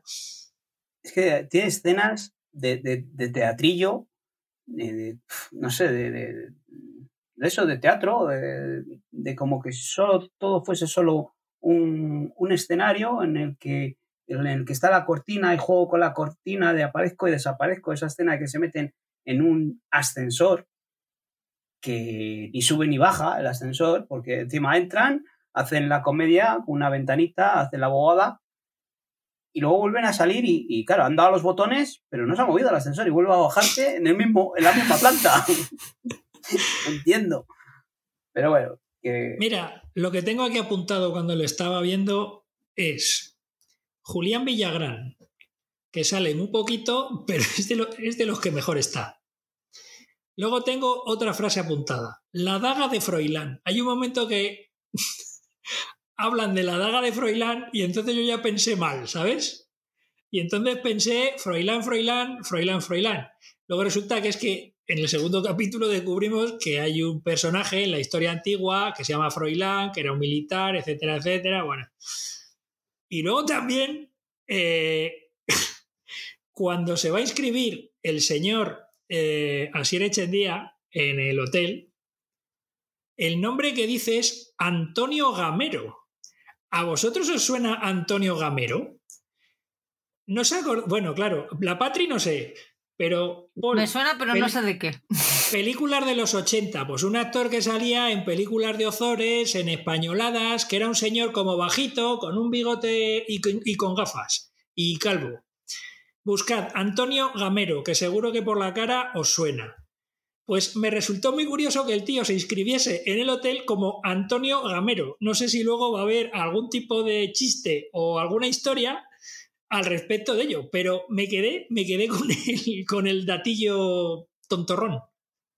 Por lo demás, la serie es infumable, ¿eh? o sea, no la voy a terminar de ver, ya te lo digo. No sé ni cómo llegué a... ¡Ay, hostia! No os he contado una cosa. Que, es que la empecé a ver en el móvil. ¿Sabéis por qué, no? Porque el móvil con la velocidad de esta. Digo, voy a verlo, a ver cómo se ve en esta velocidad. Hostias, no me enteraba de nada. Oh. Digo, pero eh, digo, aquí. Y luego dice que la gente que lo ve a esa velocidad. Pero ¿cómo? O sea, oír a estos personajes, oír a Sebastián Yatra este con ese acento encima a más velocidad, yo digo, pero bueno, ¿qué, estoy viendo aquí? Digo, oh, y voy a, tragar a, tiempo completo, macho. Pero no sé si vería cinco minutos a esa velocidad y yo para mí es imposible ver estas cosas. No, sé otras series, ¿eh? Pero esta, me la puse así, digo, voy a hacer un poco de trampa y que nadie lo sepa. Digo, luego no se lo digo ni nada. Pero vamos, me fue imposible, ¿eh? No, no, no entendía nada de lo que estaban diciendo. Digo, a ver si me estoy perdiendo algo bueno. ¿Ocurrió? ¿Te perdiste algo bueno? Eh, nada, nada. Pero podía haber seguido. si hubiese habido más velocidad. nada, hemos acertado con los puteos, ¿eh? dos de dos. esta, semana, esta semana ha habido pleno, ¿eh? Muy bien, muy bien, muy bien. Bueno, nos falta uno, ya veremos. No, ahora solo me decís que el mío os ha gustado y ya me chino. O sea, me abro aquí en canal. ¿Te has apuntado a la, a la moda de los programas de comida, Paul? Ah, sí, me, he puesto. Pues no lo había ni metido aquí porque parecía un poco, no sé, o sea, no era como no es una serie y tal. Digo, pero bueno, voy a contar que, que en estos momentos que eso, que hemos hablado, pues a alguien le dio, se le ocurrió la genial idea de poner este concurso de, de que se titula Es una tarta es una tarta, pues nada, es un concurso americano en el que hay tres concursantes eh, que presentan allí, hacen una tarta y, luego un jurado hacen tartas pues espectaculares, ya que habéis visto eh, los Celebrity Bake Off este de Amazon, pues aquí veis mm, cómo hacen estos postres espectaculares que pues hacen objetos, o sea, tartas con forma de objeto. Y lo que tratan es de, que, de descubrir o de que sepan o de adivinar de entre todos los objetos que hay cuál es la tarta. Pues un concurso pues muy simple en el que pues vemos eh, cómo, cómo, hacen tartas eh, y lo espectacular que quedan. Eh, hay muchas veces que te es imposible, yo he visto tres o cuatro episodios de esto, dura media horita, pues es una chorradilla para poder ver en ratos así. Y hay, hay veces que te cuesta descubrir, o, la mayoría de las veces es muy complicado descubrir cuál es una tarta y cuál es el objeto real. Pero bueno, si queréis ver pasar el ratillo, algo limpio, algo blanquito y. o pasar el rato. Vamos con 800 metros, Oscar, ¿qué te ha parecido? Pues brevemente te diré eh, serie documental sobre el atentado Barcelona, eh, en las Ramblas de Barcelona, aquella furgoneta que, que entró en las Ramblas y, y bueno, provocó lo que provocó y, y luego el posterior atentado también en, que ocurrió los, siguientes, los hechos posteriores a, este primero. ¿no? Es una serie que nos viene de la productora Bambú. Bambú Producciones, eh, pues las chicas del cable y, y series de este tipo. Y es una serie documental que me ha gustado, pero me ha gustado además porque es una serie documental forense. Y me explico no se limitan a contar lo que pasó, sino que tienes esquemas, planos, imágenes, eh, un trabajo de investigación brutal. Y hablo de forense por eso, porque es detallista al máximo, o sea, hablando con testigos, llevándolos a, los lugares donde ocurrieron los hechos y los testigos hablando, pues yo estaba aquí, pasó esto, etcétera, etcétera. Todo esto servido con imágenes con planos, con diagramas, con dibujos.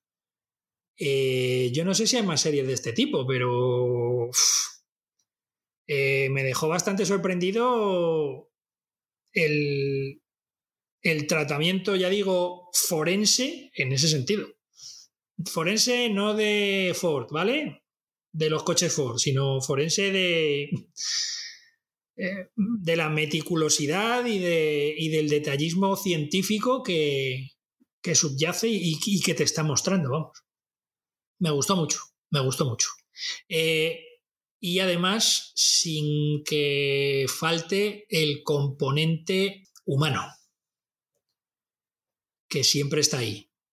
Eh, aunque ves a los testigos que hablan de hice esto, no lo hice, el componente humano eh, no se pierde. A mí me gustó y me sorprendió bastante es un salto de calidad respecto al True Crime de Asunta y al de Alcácer. Son también de bambú y a mí ninguno de los dos me terminó de convencer. Sin embargo, este eh, me cuesta encontrarle un pero. Tanto por expertos a los que han invitado, eh, familiares de víctimas y víctimas, eh, los vídeos de, los terroristas cuando estaban preparando el atentado, el cómo lo tienen todo milimétricamente medido, cómo tienen todos los datos, cómo te los explican. A mí me llamó mucho la atención las entrevistas que les hicieron a las, a las trabajadoras sociales que les conocían y el, el momento, yo creo que fue, fíjate que muestran cosas difíciles y complicadas. Y yo creo que para mí lo más duro que vi fue el momento en el que se rompen y dicen, es que yo lloré por las víctimas, pero también lloré por los terroristas. Y, eso me, me, causó tal, tal shock porque yo no era capaz de entenderlo. El cómo, podía, cómo podría estar llorando la pérdida de unos terroristas, pero es que yo a esos terroristas los conocí antes de convertirse en eso y los quise en cierto modo y, y conviví con ellos y eran buenas personas hasta que, hasta que algo les cambió. Y, y, el, el, shock que a ella, que, a esa mujer le, le causó de, tener que, estar en terapia para, para poder perdonarse a sí misma por, por el hecho de, sentir lástima por ello. A, mí ese, ese momento me, me impactó mucho, la verdad. Yo creo que es de lo mejorcito que ha estrenado Netflix últimamente. ¿eh? sin ninguna duda. Muy recomendable. Yo ya te digo que, me, quedé, me quedé muy sorprendido, ¿no? Muy sorprendido. Pues nada, es de estas cosas que, que luego cuando veo aquí que las ponéis ahí me da rabia que no haberla visto. Y a ver si me pongo con ella. Además, son tres capítulos, me parece, de una hora. Ya lo dije el otro día que no sé, creo que los atentados de Madrid del 11M, los atentados de Nueva York del 11S, igual son temas que ya están un poco más trillados, pero de este creo que no lo tengo tan, tan visto. Y ya lo dije, que, era un, documental que sí que me apetecía ver y me ha dado mucha rabia cuando hemos llegado a día de hoy y no lo había visto. Yo de hecho ni me acordaba de, de lo de Cambrils. Fue de, Yo de Cambrils no me acordaba. Fue, fue después. cuando lo estaba viendo y digo, hostias, es verdad. Que la liaron después también en el. Y la explicación de por qué fue me dejó muy loca. Yo creo que, yo, yo creo que este es el producto recomendable de Netflix de, este, de esta quincena. ¿eh? Sí, sí, sin, sin duda. He visto Bridgerton, hablé de ella un poquito la semana pasada en, en el mensual. Café, café para cafeteros, sin más. Es, si te gusta, mm, la tienes que ver. Si no te gusta, te puedes acercar, pero si, si ves que no entras, la desechas y sigues con tu vida, no hay ningún problema. A mí me encanta. Y la compro porque es, el, es entretenimiento puro y duro. Te da todo, todo lo que buscas en una serie como los Bridgerton, te la da. Y es que sabe a lo que juega y juega fenomenal a, a, ella. O sea, es que lo hace muy bien. Es cierto, mmm, coge las ideas principales de los, mm, de los libros y luego hace con ellas lo que les da realmente la gana, es sonda, es lo que hay. Si, si entras a, a ello, sabes lo, que te va, sabes lo que te vas a encontrar, empezando porque en, el, en los libros son todos blanquitos y con los ojos claros y aquí tenemos mm, multi, eh, esto es multirracial. ¿Hay cambios significativos con los libros? Sí, pero es que también hay una diferencia de lenguajes considerable. Estamos hablando de la diferencia entre el lenguaje audiovisual y la novela. Mm, sí que estoy de acuerdo con la corresponsal en Estocolmo que hay cosas que seguramente es difícil de entender los cambios porque hay cosas muy icónicas de los libros que no han metido, pero también hay que entender que estamos ante una serie que pretende sobrevivir ocho temporadas. Si tú has leído los libros, los libros tienen dos protagonistas claros y el resto de la familia aparecen en momentos puntuales por necesidades de la, de la, trama y desaparecen y no vuelven a aparecer en el resto del libro. Aquí tenemos ocho temporadas con una, con una, una trama completamente coral con diferentes familias, diferentes personajes, y ese y el arco de los personajes te tiene que durar ocho años, ocho años o ocho, hablemos de temporadas, ocho temporadas. Entonces, hay que cambiar cosas, no queda más remedio, porque si tú haces la temporada ciñéndote a los libros, no va a funcionar. Porque es que yo ahora estoy releyendo algunos y estoy leyendo otros que me faltaban por leer, y lo ves, y es que eso en, en, en tele en audiovisual no se, no se te sostiene por ningún lado. Otra cosa ya es lo que tú quieras perdonarle o no le quieras perdonar. Y ahí eh, es que no hay discusión posible. O sea, tú por ahí no quieres pasar y no quieres pasar, punto, ya está. No, no hay más discusión, no es ni mejor ni peor, simplemente no quieres pasar por ahí, ya está poco más. Es que me encanta. Estoy enamorada de, del vizconde y lo siento mucho a las que están enamoradas del duque de Hastings, pero el vizconde Bridgerton es mucho mejor como personaje, como trama, como actor. Eh, John Bailey es muchísimo mejor que el Jean Reye Paget, este que no voy a saber cómo se llama nunca en la vida. Y yo espero la tercera temporada, que espero que sea la que yo quiero que sea, y si no, bueno, pues tendré que me tocar esperar más y a dejarme de llevar. Y no, no descarto algún enfado en la temporada que yo quiero porque me cambien cosas que no me gustaría que me cambiasen, pero oye, aquí hemos venido a jugar y yo los Bridgerton los compro así, tal y como son. ¿Qué tal alguien está mintiendo? Porque últimamente, al principio escuché cosas bastante mmm, mediocres de ella y la gente me está diciendo que, oye, que es entretenidilla y que a lo mejor para pasar el rato está bien. Bueno, pues eh, yo creo que eh, os lo dije el otro día en el otro quincenal, que había visto el primer episodio de, de esta serie, algo, alguien está mintiendo, y me pareció pues eso, pues una, una grandísima chorrada y dije, bueno, pues como, como aquí hay democracia en esta casa, no como en otros sitios, pues eh, decidieron votar por, por, esta serie y verla, pues allí que, que, me la tuve que empezar a ver. El primer episodio pues me pareció pues, mm, pues muy simple, muy sencilla y muy tonta. Pero con el desarrollo de los episodios, pues oyes, eh, al final se convierte en una serie de adolescentes que hemos visto eh, muchas veces, pero que es una serie que se deja ver. Al final no te, te lleva por todos los clichés, por todos los estereotipos, por todo. Pero se deja bien, está bien llevada, no, no son hostiables los, los adolescentes estos y, y, al final tiene, tiene su sentido y no es una serie en la que digas no te acerques porque es una castaña, no, esta es una serie que incluso recomendaría a gente que, que le ha gustado, eh, no sé, series como El Inocente o incluso Élite. Para mí esto es un, un Élite en light, en light porque no hay sexo, no hay drogas. De hecho, uno de los um, showrunners eh, es uno de los creadores de Élite, es un español que por primera vez eh, tenemos un showrunner ahí en Estados Unidos haciendo series. Así que mm, si os gusta este tipo de series adolescentes, en las que hay un poco de misterio, en el que alguien ha matado a alguien y tenemos que descubrir quién es el asesino, pues yo recomiendo esta serie. Es una serie muy, muy simple, pero que, que es entretenida. No, no es mmm, una castaña como me pareció en el, primer, en el primer episodio y, y según se va desarrollando, porque tiene todos los clichés del mundo de este tipo de series. Pero al final, pues se hace una serie entretenida y, para pasar el rato. No es una serie que digo, no, es de lo mejorcito del catálogo de Netflix de este mes de, de marzo. Pero es una serie que si tienes Netflix y te gusta este. Yo sé que hay mucha gente que le gusta, les gusta este género de, series.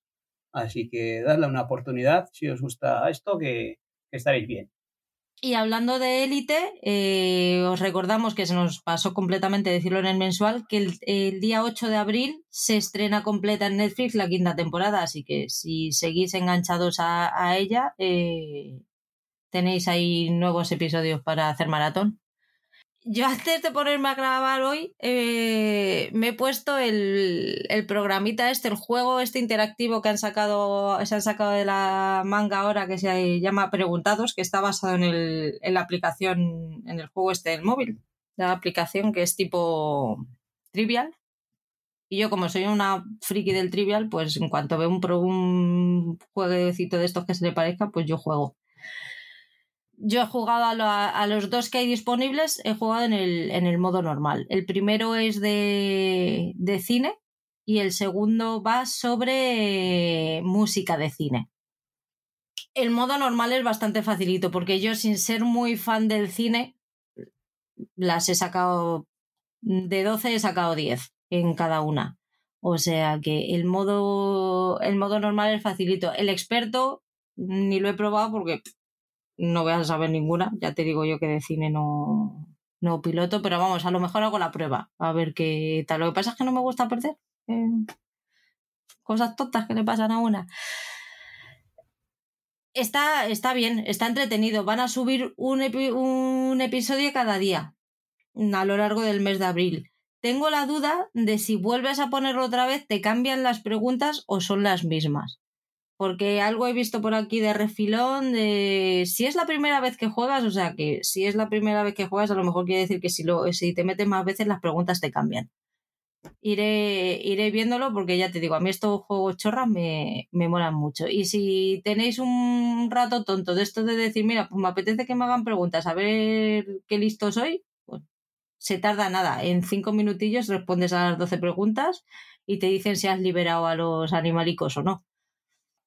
Pues sí, es curioso y pasa es igual, así que me meto a ver hasta dónde llegamos de, de culturilla cinematográfica. Además, no te dicen de lo que van, solamente sabes de lo que van los, episodios que ya están en emisión, los, los otros te ponen, sale el día 3 de abril y dices, ya, pero ¿qué me vas a preguntar? Jodido, no, no lo sabes hasta que no lo activan. Movistar Plus, ¿has empezado esto te va a doler, Paul? Sí, eh, creo que lo hablamos el otro día, ¿no? Eh, que había visto un episodio que nos había recomendado que, que era una cosa curiosa y sí, lo vi y me, me, fascinó. Me parece una, una, serie fantástica con una crítica social, un humor negro y, y eso, ver un poco de, de la realidad de, de, estos médicos residentes en, en Inglaterra y para que nosotros cuando nos quejemos de nuestra seguridad social, pues veamos un poco lo que, lo que hay por ahí que, y decir, joder, pues al final no estamos tan mal como, como nosotros pensábamos. La vuelta al mundo en 80 días, ¿qué tal el inicio? Pues a mí, pues al principio, pues oye, me gustó, me llamaba mucho la atención esto de ver a eh, otra nueva vuelta de tuerca de, del mundo de, de Julio Verne, de, de Phileas Fogg, ¿no? Y bueno, lo que he visto, eh, había oído ya más cosillas, eh, Oscar nos había contado otras cosas. Y yo he visto dos episodios y lo estoy viendo con, con unos ojos, pues un poco a expectativa, ¿no? No, no quiero ni, ni dejarme guiar por lo que tú dijiste, Patri, de, que los decorados son, llaman mucho, cantan mucho. Eh, porque sí, al final lo, miras con lupa y sí que dices, joder, pues. Pero no sé, si te dejas llevar, yo creo que tampoco es que resalten tanto. Y, y luego la trama, pues que sea un poco más distinta a lo que hemos visto otras veces, ¿no? De, o sea, de la historia de, o más bien el personaje, ¿no? De, de Phileas Fogg. Eh, no sé, ese, carácter que tiene, que, que, que le ha dado eh, David Tennant. Me parece un poco que está fuera de, no sé, como un pelín exagerado en los gestos, ¿no? Eh, la actuación me parece que es un actor que siempre me ha gustado. Lo que le he visto me ha, me ha parecido fantástico. Aquí está un pelín exagerado. O no sé si, si igual es su, su, papel o el aspecto que quieren dar a, o la visión que quieren dar de este nuevo, nuevo Fog, ¿no? Los personajes estos que aparecen nuevos, esta chica, el, el Passport este, ¿no? El, Passepartout. Passepartout. Eh, pues eso, no sé, hasta dónde he llegado ese, ese episodio, esa parte en Francia, un poco raro, ¿no? Y se meten en ese charco, no sé. Yo voy a seguir con ella porque sí que creo que es una serie que me da la sensación de que puede ser una serie de aventuras que, puede ser entretenida. Y sí que voy a seguir con ella, aunque tenga en estos dos episodios que he visto mis peros, pero yo creo que también influenciado en lo que nos habéis ido contando. Pero sí que voy a seguir con ella yo la he terminado y así me estaba entreteniendo, me, está, me ha entretenido mucho, pero sí que los dos últimos episodios a mí se me han hecho más pesaetes. Pero por lo demás, bien, es una serie que, que cumple. Cumple con, con, el entretenimiento, sin más. ¿Y David Tennant que sigue su línea o, o se relaja un poquito? David Tennant es que pasa algo que le hace que le hace que se calme. Lo que hemos visto en estos dos episodios puede ser parte del personaje. Sí. Lo que te digo yo de que está un poco. Sí, sí. El, el por qué está tan arriba y tan sobreactuado es, es por algo que. es por algo que pasa, pero el desencadenante de que se calme es otro. O sea, pasa algo que hace, que le hace cambiar completamente de actitud, poner los pies en el suelo y luego pues es que no te puedo contar nada. Sí, pero bueno, a lo que me refiero es que eso, que, que no es que David Tennant esté sobreactuado, sino que es parte de... Yo de creo ese... que es parte del personaje el que esté el que esté tan así. Al final es un hombre que está es, es infeliz. Tiene una vida que no, que no le gusta, entonces eh, tiende a, a aparentar Sí, es lo que más me chocó de estos dos primeros episodios, que, que, eso, la actuación de David Tennant me pareció un poco forzada. Pero eso, si es, forma parte del personaje, pues al final es, es una buena actuación. A mí sí me ha gustado.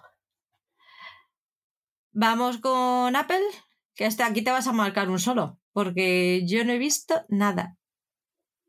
Sí, bueno, en Apple pues eh, hemos hablado otras veces o os he comentado de que me gusta ir, como son episodios semanales, pues al final pues vas acabando las series según nos las van emitiendo. Eh, al final he tenido que frenar un poquito con separación y, dejarla ahí para volverla a retomar porque ya habíamos hablado otros días de que es una serie un poco más espesita. Y, y mientras tanto pues he acabado sospechosos el otro día me parece que a mí me faltaba un episodio y tú ya la habías visto completa. Me faltaba el episodio en el que cierran todo. sí que dijiste que tampoco te había convencido mucho el cierre. Es un cierre un tanto apresurado, un tanto simple de, de que hemos visto otras veces, en el que por arte de magia nos presentan nuevos personajes. Eh, y es lo que menos me ha gustado, pero el viaje hasta ahí me ha encantado y lo he disfrutado. Es una serie trampa, es una serie en la que te van llevando por distintas trampas, en las que te tienes que dejar llevar y, y, llegar hasta el final.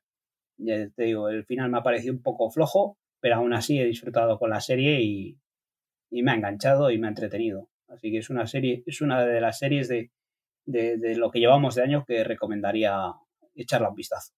¿Qué te ha parecido el final de After Party? Al final se, tuvimos nuestro ¿no? pequeño inconveniente que tenía yo después del musical aquel.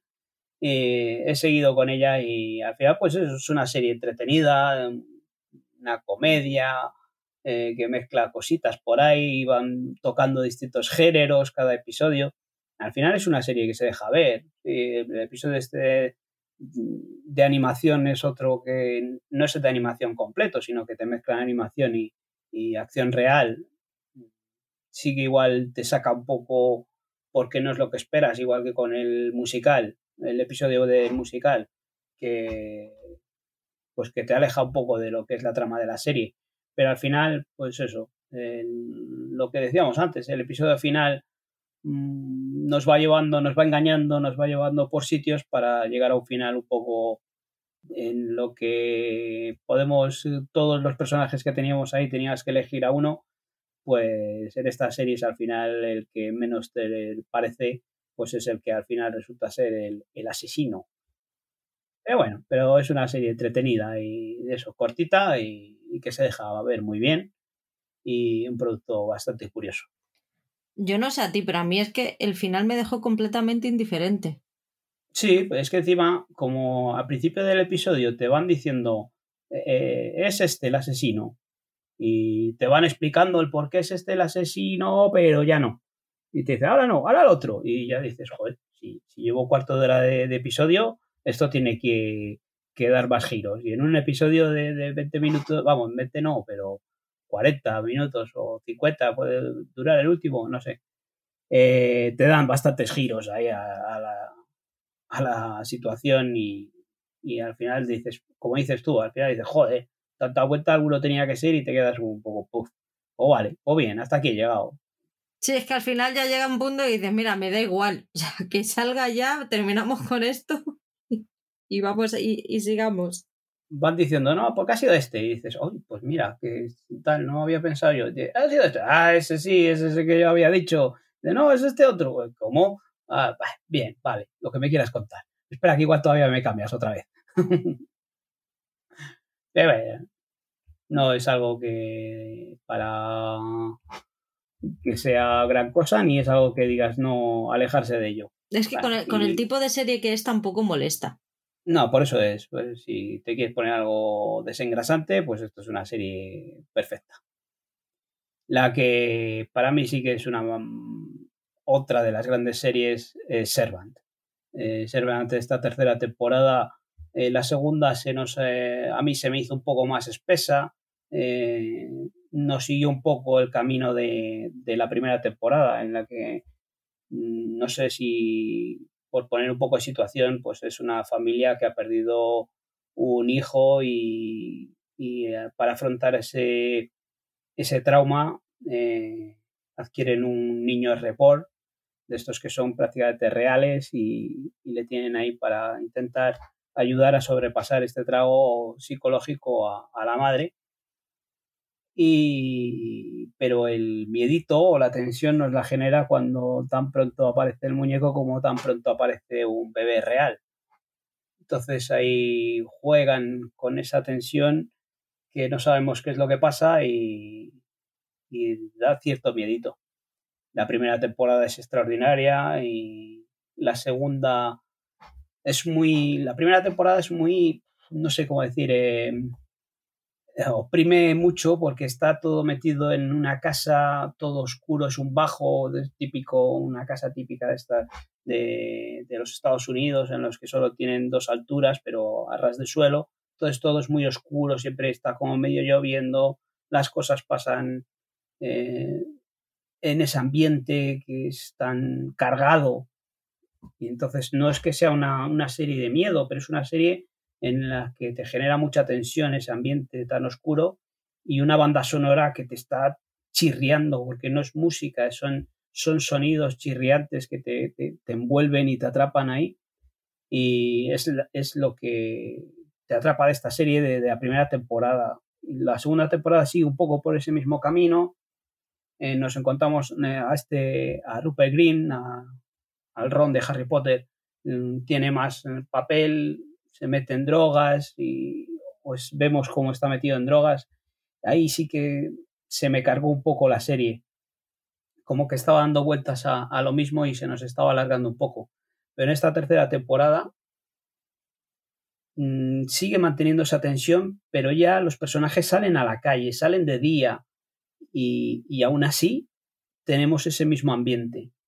Eh, y luego para colmo nos han dejado un cliffhanger en el último episodio de la temporada brutal que te deja enganchadísimo y con ganas de que pronto nos llegue la cuarta temporada. Yo es una serie que si os gusta la, la tensión, no, no, os voy a decir que cine o el género de terror, porque no es terror, pero si os gusta la tensión, eh, esta serie está muy bien.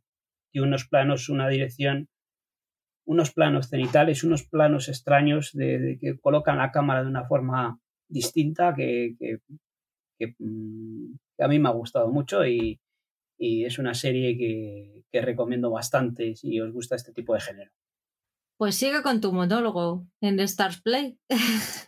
bueno, pues eh, Stars Play, pues si todo esto que habíamos dicho eran cosas curiosillas, que, estaba muy bien, incluso Servan que la recomiendo, eh, habíamos hablado hace tiempo de, de, Express, la primera producción de, de Star Play en España, protagonizada por Maggie Cibantos, en el que nos presentaban un grupo de, de especialistas, de personas que están, cada una tiene una especialidad y se dedican a la resolución de, de secuestros express, ¿no? Está Maggie Cibantos, el personaje este es una policía en el que se dedica a negociar o en los secuestros y en, y en situaciones de tensión y, y es captada por, por, este personaje, por esta empresa privada que se dedica o se quiere dedicar a, la resolución de los secuestros express de una manera más rápida que la policía para así intentar abaratar costes a, a los seguros privados, ¿no?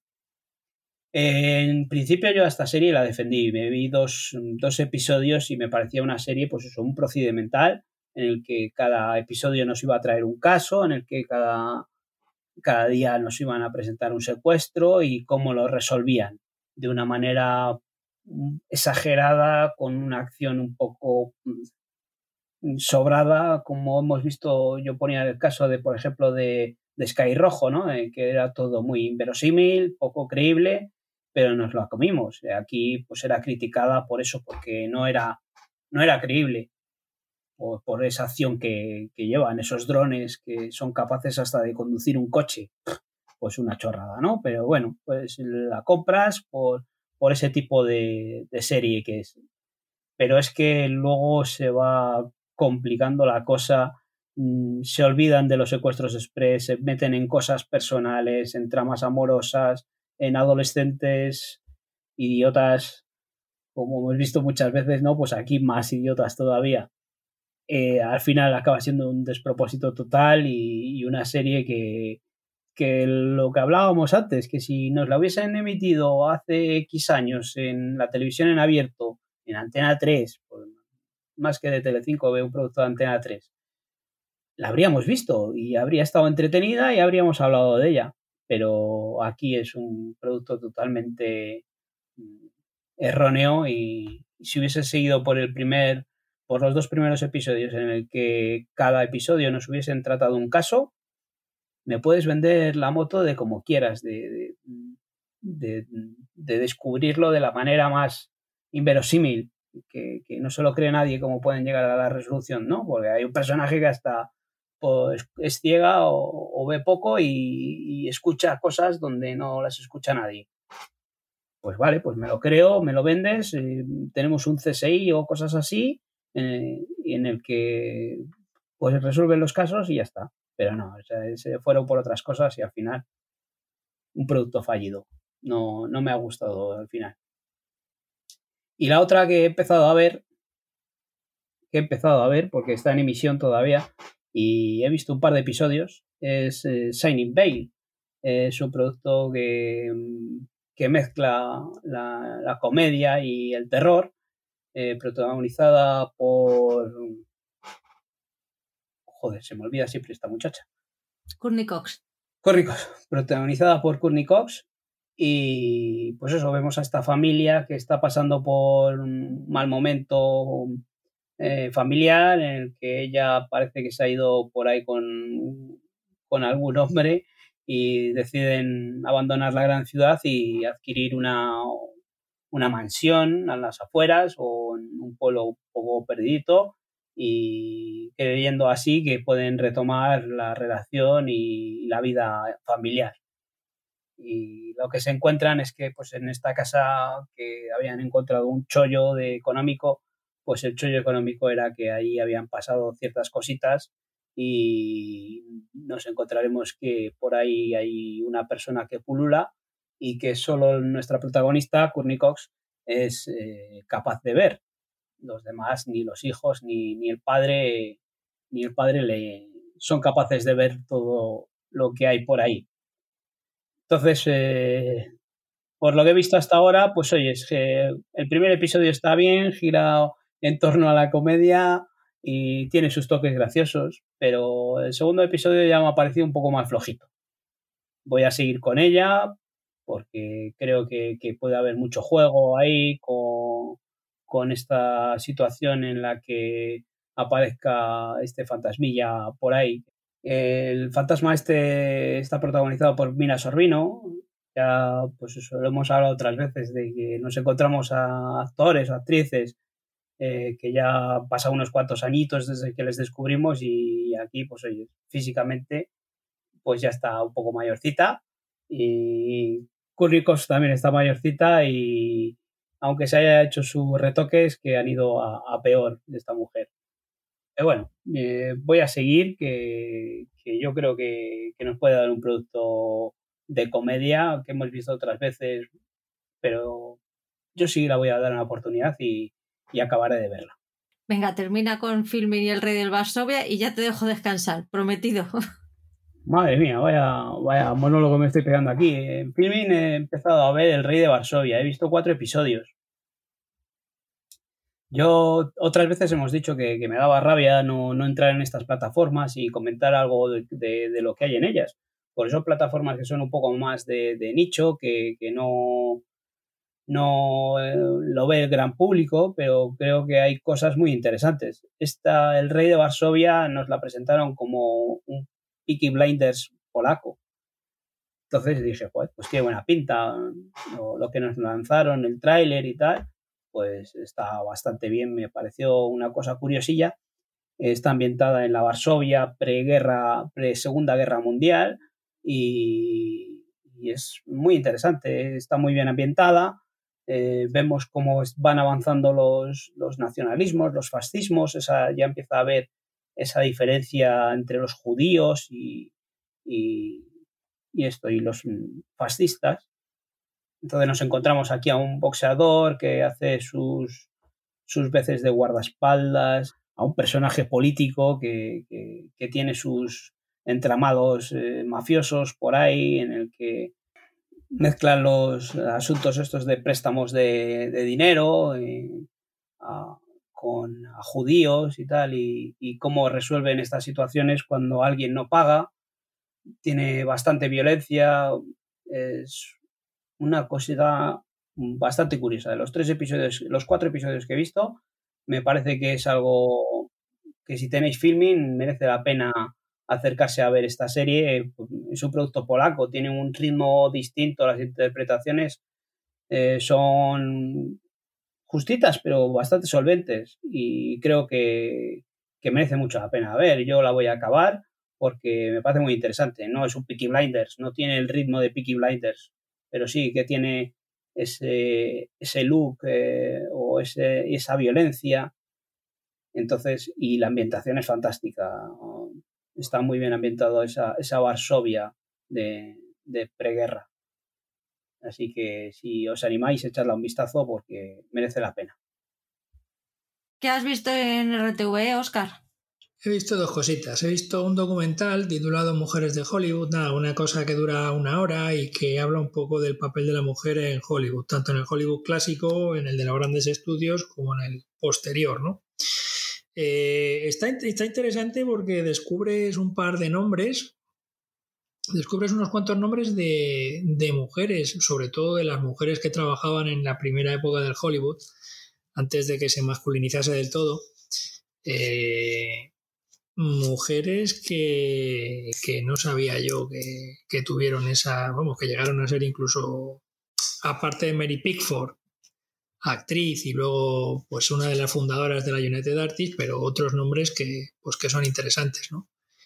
Y luego sobre todo el papel de la mujer a lo largo de las décadas en Hollywood, ¿no? Después de, los grandes estudios, ¿no? Aparece por ahí Jane Fonda, hablan de pasada de otras cuantas, Ava DuVernay, que también le hacen entrevistas, aparece Shonda Rhimes hablando de la mujer y la televisión. Curiosamente en la televisión la mujer eh, pues ha tenido una mayor preponderancia que, que en el mundillo del cinematográfico documental interesante. También hay que tener en cuenta una cosa, es un documental que yo creo que era del 2015, 2016, o sea que ya tiene algunos años, pero bueno, es interesante para conocer un poco, mm, pues eso, el papel de la mujer en Hollywood, ¿no? Y luego también me he visto el documental Nisman, el fiscal, la presidenta y, el espía. Un documental de Justin Webster, eh, creo que son seis capítulos, el Justin Webster este me parece que es el mismo director o responsable del documental sobre la muerte de la, de la política Isabel Carrasco en León, que fue asesinada por, por, otra mujer que era policía local, si no recuerdo mal. Que no, que no, que la mató eh, una, no, una chica a la que había metido a trabajar en el ayuntamiento, se dijo que se había liado con ella y era amiga de la policía municipal, un lío. Cierto, cierto, cierto. Y la policía municipal estaba por ahí metida. Efectivamente, tienes toda la razón del mundo. Hay un, hay un documental en HBO. Ese es el. Ah, no, ¿es ese documental el que está ahí? ¿El de no, HBO? El de, el de, Muerte en León, que es que es de Justin sí, sí. Webster, que era lo que estaba, ¿no? Sí, sí, pero Muerte en León también se puede ver en RTV Play, ¿eh? Y de hecho, este de Nisman en la producción aparece en Netflix, con lo cual yo creo que debe ser algún acuerdo al que hayan llegado con la productora de los documentales eh, y, y, los están poniendo en el play de, de Radio Televisión Española. O sea que Muerte en León se... El de Nisman yo lo vi en Movistar. Pues aparece en Netflix, ahí por ahí, metida, ¿eh? En los créditos del principio aparece Netflix. Por eso yo pensaba que era de Netflix. Qué sin Dios. Eh, bueno, pues es un documental que, aunque a mí algunas veces se me haga un poco confuso, eh, porque no, aun tratando las cosas de una manera o, en, contándote las cosas de una manera más o menos lineal, pues sí que ahí es verdad que a veces da determinados saltos que, bueno, a mí me, me crean un poquito de confusión, pero vamos. Eh, es un documental muy recomendable sobre, sobre esta persona, Alberto Nisman, que fue fiscal general en Argentina y que, si muchos de los que nos estáis escuchando recordáis, apareció asesinado, bueno, apareció muerto en su domicilio, aparentemente se había suicidado y bueno, pues te cuentan un poco todas las investigaciones de la fiscal del caso, eh, cómo se recogían las pruebas, eh, todos los antecedentes de, de, esta persona, de Alberto Nisman, y de cómo funciona un poco al fin y al cabo la política también y, y todo esto. Y hay un personaje que a la vez es fascinante, pero da un miedo atroz, que es Jorge Estiuso, un tipo que trabajó durante décadas en la SIDE, en la inteligencia argentina, eh, que ya trabajaba en este organismo cuando, cuando se dio el golpe de Estado y, y llegó la dictadura, creo que fue para allá al principio de los 80, en el 81, 82 creo que fue. O por ahí, ¿no? fue eso, eh, ahí por los 80, principio de los 80, finales de los 70. Y, y es un personaje al cual le entrevistan, evidentemente, y contesta las preguntas. Pero es un tipo que a la vez provoca, provoca atracción y rechazo al mismo tiempo. Tal vez porque viene de donde viene, porque sabe encandilarte, sabe encantarte, sabe... Uf, sabe salir de todas. Y, y es un personaje muy curioso, muy curioso. Em, la desgracia es que esto es un documental y no es una serie de ficción. Porque si no es un personaje de los que atraería muchísimo en una serie de ficción. Eh, muy recomendable y se puede ver en RTV Play este documental. Nisman, el fiscal, la presidenta y el espía. Es una trama muy oscura, además. Empiezas ahí, empiezan a rascar y al final acojona, ¿eh? Sí, sí, sí. Salen muchísimas cosas.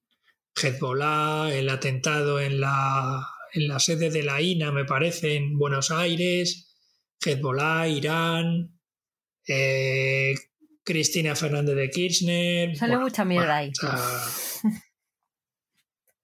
un embrollo. Un embrollo. ¿Qué tal juntas pero no revueltas, Paul? No, no sé de qué me hablas. ¿Esto no era las chicas de oro? No. Pero cuando empieza, empieza las chicas de oro. ¿A qué has visto las del 2000 en vez de la del 90 y pico? ¿O no? No, no, no. Al, final eligió él, habló de las dos, pero dijo que como, que como le gustaba lo antiguo, no. que quería que viera claro, de si juntas, pero no elegir. Bueno, que no te preocupes, Paul. ¿Qué tal la versión de las chicas de oro en los que los capítulos duraban una hora? Venga, cuéntame. eso es lo que iba a decir, que lo primero es que es eso, que, que solo he visto media hora porque pensé que eran de media hora. Y veo, estoy ahí, digo, esto, digo, ¿cuándo se acaba este episodio? Porque claro, no veía yo que, fuese a, ningún sitio, a ninguna resolución. Y cuando, cuando llega el... Voy a ver, digo, a ver cuánto queda, y veo eh, episodio de 50 minutos, digo, pero bueno, pero, pero ¿cómo iba a funcionar estas cosas? Eh, bueno, ¿cómo iba a funcionar? ¿No? Así era las series eh, en, en España en aquellos en aquella época pero una sitcom o una comedia que te dure 50, 60 minutos, pues, pues, pues un rollo que me va a parecer. Las interpretaciones, pues, aunque son grandes actrices como Concha Velasco, eh, quien es esta otra que andaba por ahí, así, eh, ah, esta de Almodóvar, eh, sí, Kitty Mamber. Kitty Mamber no, eh, esta otra, eh, Carmen Maura. Oh, no, Carmen Maura. mira, sí. No sé. Kitty Mamber, efectivamente. En el papel, en el papel de este de, de, Rose, ahí como inocente, pues no sé si pega mucho. Pero bueno, y no sé, unas risas enlatadas, unos, unos gags o unos chistes o uno, no sé, muy, muy llevado a a lo que hacen los hombres, pero haciéndolo las mujeres. Esos chistes sobre sexo y sobre relaciones, eh, no sé, me pareció, pues eso, que para ser actrices de la talla de Concha Velasco, por ejemplo, no sé, me pareció muy, muy forzadas, muy, muy metidas, encajonadas en, algo que querían, en imitar lo que eran lo que fueron las chicas de oro, pero clavar esas, esas identidades o esas personalidades se le podía haber dado otro aire, eh, que es más español, que, también tenemos ese tipo de personajes aquí en España, y darle, darle un, toque más, más nuestro. Pero bueno, ya te digo que solo he visto media hora porque se me estaba haciendo eterno. Pues en juntas pero no revueltas, es que ya es ponerlo y ves la música de la cabecera y dices, madre mía, ¿qué voy a ver? Pero es que aquí también la música es totalmente chorra y, y bueno, pues esa, esa música. No, es que esta no es chorra, esta es rara de pelotas. O sea que ves la sintonía de las chicas de oro y dices, hostia puta. Es que eh, llevo pensando ponérmela de música de móvil mm, varios meses. Pero yo es que he escuchado la música de la cabecera de este y dices, pero ¿qué, qué, mierda voy a Muy ver? de los 90. Muy de los 90, eso no, no, no tiene Sí, época. sí. Lo- no- yo no soy capaz de Es, ponerla es muy de los un- 90, al igual que el diseño de la cabecera. Que el diseño de la cabecera también es. Uf. Sí, el diseño de la cabecera sí. Pero la música a mí me ha matado. Los personajes son una caricatura de los americanos. Completamente. Aparte, no tienen. No tienen química entre ellas. Es- me, me pasa lo, me ha pasado un poco como me pasó con el. con Érase una vez, pero ya no. De llegar a, a- tener sensación como de estar en el teatro, de estar esperando al- a la señal para entrar. O sea, es todo muy, muy sobreactuada, sobreactuadísima. Está sobreactuada. Ya cuando vas al. Cuando están en el, en el juzgado para casarse y llega el chaval este a decirle, oye, mira, que le han, han detenido a, a tu novio, que era el, el hijo del, del eléctrico que no tenían a nadie a quien meter y le han dicho, venga, que se nos ha ido el extra, eh, ponte tú y di esta frase. Por favor, se puede ser más malo que ese que me- no, claro, no le conozco, no, ese hombre no ha, no ha seguido teniendo carrera actoral. ¿Y, y qué, me, Porque, madre ¿y qué me dices del, del embajador? ¡Oh! ¡Qué cansino! ¡Qué cansino! ¡Oh! Me ha puesto muy nerviosa. De repente aparece en su casa, luego se pone ayer un pegajoso y dices, pero que es, que es, es que es rancia, es muy, muy, muy rancia. No me he reído en, en ningún momento. Mm, quieren parecerse al personaje americano, pero no, no funciona ni como serie española porque tampoco la han sabido transportar, tampoco la supieron transportar bien a la cultura española. Los gags son rancios de narices y, es que es aburridísima. Yo me, yo me he aburrido como las ostras. Me ha pasado como con la otra de mirar el reloj y decir, madre mía, lo que me queda todavía. Y era, y era, madre mía, lo que me queda de este y luego tengo que ver otro. O sea, estos son, estamos hablando de dos series distintas que son igual de malas. O sea, encima, o sea, hicieron una versión de las chicas de oro, ¿no? Vale. Le salió mal. Y dijeron, espera, que vamos a hacer otra versión. Y cometieron los mismos errores, por lo visto. La versión segunda es con Jo- eh, está producida por el José Luis Moreno. O sea, Pero eh, es que pero ya te digo, es que encima me pones actrices ahí que pueden dar su papel, su versión, su formar su personaje, pero no, están en- encasilladas en imitar o, o clavar la, la versión in- americana. Pero eso, me estás diciendo de la música de cabecera, pues aquí en esta otra, tres partes de lo mismo. Y aparece allí las chicas de oro, con el oro ahí en brillantes o diamantes, eh, que parecía eso lo de los, eh, las letras del TP. eh, pero, vale, empezamos así, empezamos bien. Bueno, esa era esa época, bien, aceptas barco. Pero es que luego dices tú de teatrillo, es que esto está diseñado para ser, para ser un teatro. O sea, es mm, llevado el teatro a, a la televisión. Tipo está el Royal Manzanares. Igual, es que es, es que es ese, ese estilo. No sé, mm, ves la serie de las chicas de oro y tiene otro, aunque sea una sitcom, tiene otro dinamismo, van- pasan de este- un escenario a otro, se mueven. Aquí es que pasan un montón de tiempo sentadas encima de, delante, de- o sea, en un sofá. Si las roban, que si no las roban, que si hacen un seguro, que si no hacen un seguro. Pues eso, que le han robado a la otra, porque como va con tantos hombres, a saber a quién le ha dado la llave. ¡Ay, qué escándalo! Madre mía. Madre Ah, mía. Bueno, que al final que hemos acertado los tres de pleno, ¿no? sí, Sí, esta sí, vez sí. sí, esta vez, esta vez hay que reconocer que hemos dado. Tres, pues, sí, bueno, tres comedias y en ninguna nos hemos reído. Vale, para otras veces, pues la de Tarzán nos habíamos echado unas risas, o con Conan. Pues con esta no tenido cojones a sacar una risa, ¿eh? No, no, no. No, no. Yo no sé la tuya, pero No, la no, mía no, era. no, no será tuya. Pero no. Madre mía, mira, pues al final hemos acertado viendo cada uno una. Claro, así hemos, hemos hablado variado de lo mismo. hemos dicho lo mismo de dos series diferentes. Igual que si hubiésemos visto la misma. Sí. Han cambiado las actrices solo.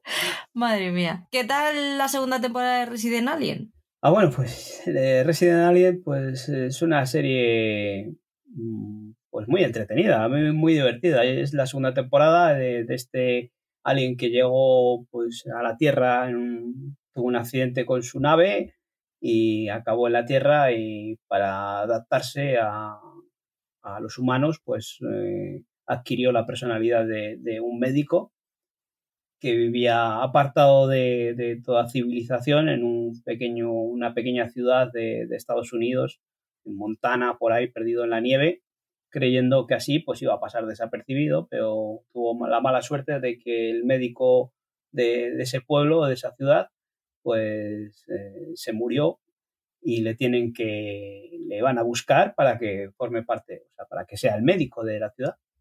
Y pues nadie reconoce su identidad, menos un niño. Un niño sí que le ve su forma de alien y bueno, pues ahí empieza esa aventura. Eh, la serie está muy entretenida, muy divertida y, y en esta segunda temporada pues seguimos viendo cómo, cómo este alien pues quiere, quiere irse de, la Tierra, quiere recuperar su nave espacial y, y marcharse a, a su mundo y al final, o sea, no, de momento no puede, o no ha podido, y sigue por aquí por la Tierra, pues intentando salvar, no sé cómo decirlo, sin tener que destripar un poco eh, la serie, que ya te digo, no es una serie que tenga una trama muy extensa, pero sí es una serie que, que si contamos aquí algún spoiler, pues le quitas la gracia. Así que yo es una serie que también se recomiendo si queréis ver una comedia en la que sí que os vais a echar unas risas porque esta, esta situación de, de, del pez fuera del agua, ¿no? De, de este marciano o este extraterrestre eh, intentando adaptarse a, a, la vida humana, pues tiene sus puntos y, y está muy bien interpretada por, por eh, Alan, Tudyk, sí. Alan, Alan Tudyk. Eh, es magnífico, pone unas caras y unos gestos y, y, y la voz que tiene también en, en, la versión original, pues está muy bien. Y si le habéis visto en, en alguna película de... ¿En qué película sale de, de Marvel? O no, es de DC. ¿En una, en una de DC? Joder, hace, de, hace del malvado. Es el villano de una película de esta de superhéroes. Ostras. Ah, no, es en Doom Patrol. ¿Doom Patrol? Pues va a ser Doom Patrol. Perdón, ¿eh? No, nada, es que no te puedo, yo no te puedo ayudar. Estaba convencido de que era de Superman. ¿Pero las de Superman nuevas? Sí, estaba convencido, ¿eh? Pero no. ¿eh? Pero era Jesse Eisenberg, ¿no? El que hacía de. El que hacía de Lex Luthor, me parece. No, no, no, estaría yo confundido. Porque no le veo aquí por ninguna. No, por eso, estoy mirando yo por aquí tampoco. No, no. Eh, tiene que ser en Doom Patrol y me le, le he ido yo. Una peli que tenéis que ver de este tío, que es buenísima, es una que se llama Tucker y Dale versus Evil. Que no me acuerdo aquí cómo se llama. Es buenísima. Son dos, dos rednecks de estos de la América Profunda y hay un grupo de pijos asquerosos típicos de estos de película de terror pues que llegan al bosque a una cabaña. Y entonces estos dos pues son buenas personas, que no hacen nada ni... Y los pijos estos de mierda se creen que, que son unos asesinos de esos, como los de las películas de terror.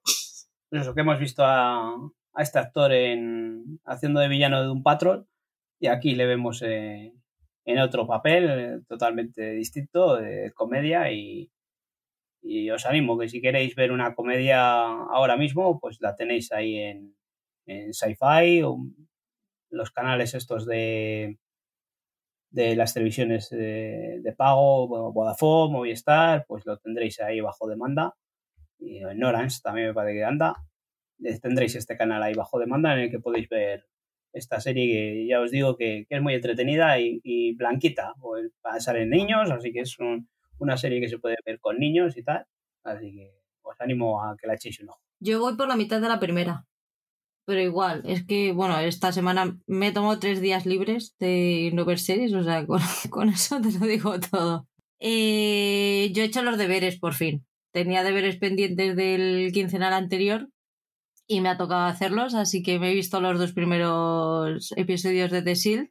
Es verdad que no, es una serie que no está mal, pero no es, no es para mí. Es un procedimental de, de policías. Eh, además, el tema que toman, tocan en el primer episodio me dejó bastante mal cuerpo, el tema de, de los niños y, y tal, y se, me ha hecho, se me ha hecho bola. Y luego ya el, el siguiente, que es el, la resolución del asesinato del, del, compañero, ya lo he visto desganado. Pero es que eso. El tema de los pederastas es que me, me mata. No, aunque empieza así como una serie procedimental, al final va cogiendo otra trama y, se convierte en una serie con, una, con un guion seriado y, tiene una trama única. Y eso sí, trata temas bastante fuertecitos. Es cruda, es una serie bastante cruda, pero es muy buena. Hmm. A lo mejor si la vuelven a poner en, plata, en plataforma, y me vuelvo loca, tengo así enajenación transitoria, lo que sea, pues a lo mejor sí que la veo, pero de momento no. No, para, no es para Lo que me temo es que si la ponen eh, ya no la veremos como la vio Paul. En 4-3. Me temo que no la veremos ya en 4 tercios. Hmm, posiblemente. Pues hasta aquí el repaso. Al final nos ha quedado un repasito. Parecía que había menos, ¿eh? Vamos con las recomendaciones. ¿Qué, nos recomendamos? Yo tengo clara la de Paul, pero, pero la de Oscar no. Así que si queréis empezar vosotros. Venga, Paul, empieza tú. Eh, bueno, pues yo voy a empezar y os voy a recomendar la misma serie a los dos. Eh, es una serie que hemos comentado otro día por aquí a raíz de, separación y es una serie de, de Ben Stiller que es eh, Escape of Dan Namora o Escape of Dan Namora eh, la podéis ver en, en Stars Play, eh, dirigida por Ben Stiller, protagonizada por Benicio del Toro, Patricia Arquette y, Paul Dano. Eh, para mí es una maravilla de serie.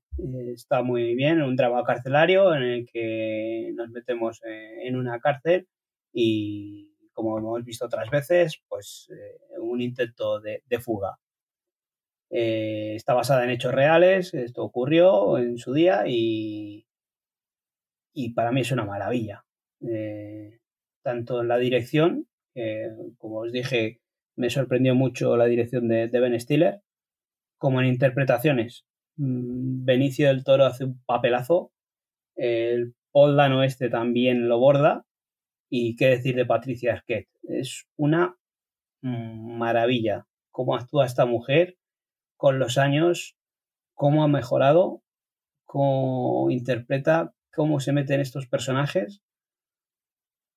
Eh, sobre todo en este. En este es que físicamente es brutal el cambio que tiene y la interpretación es extraordinaria. Es una serie que, recomiendo mucho. Es, es, es, lentita, es lentita, pero, pero, pero a mí me gusta mucho cómo está llevada en general, técnica y, y en ritmo dentro de un drama carcelario lo que puede ser.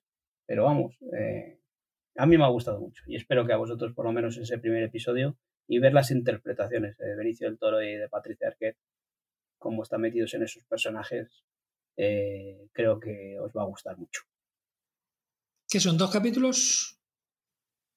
Es que si veis dos capítulos es una miniserie. No, no voy a ser muy malo, Y pues eso, veis eh, dos episodios de, ella y, me contáis. Pues ya te digo, si queréis ver solo el primero, ya, ya os va a quedar marcado lo que, lo que vais a, o, lo que puede dar de sí esta serie. Nada, pues yo os voy a recomendar. eh, mi última recomendación fue Neboa, pues no voy a salir de RTV Play. Os voy a recomendar Malaca, la serie protagonizada por Maggie Cibantos, por Salva Reina. Eh, pues esa serie es la que es la que os voy a recomendar. Eh, tiene ocho capítulos de una hora de duración cada uno. Y pues nada, yo creo que os veis los dos primeros. Es una serie también de un ritmo pausadito. Es un thriller. Es un thriller. em, bueno, con una desaparición un asesinato. eh, que a partir de ahí, pues vamos descubriendo a los diferentes personajes que, que pululan esta serie. Esa investigación la llevan a cabo un, una mujer interpretada por Maggie. Esperad un segundito que no sé qué cojones me está pasando aquí y no puedo leer bien. Bueno, esta también la podemos ver en, en Disney Plus, ¿eh? ¿También está ahí? Sí. Pues donde queráis. Yo lo digo por si la gente no se quiere gastar dinero.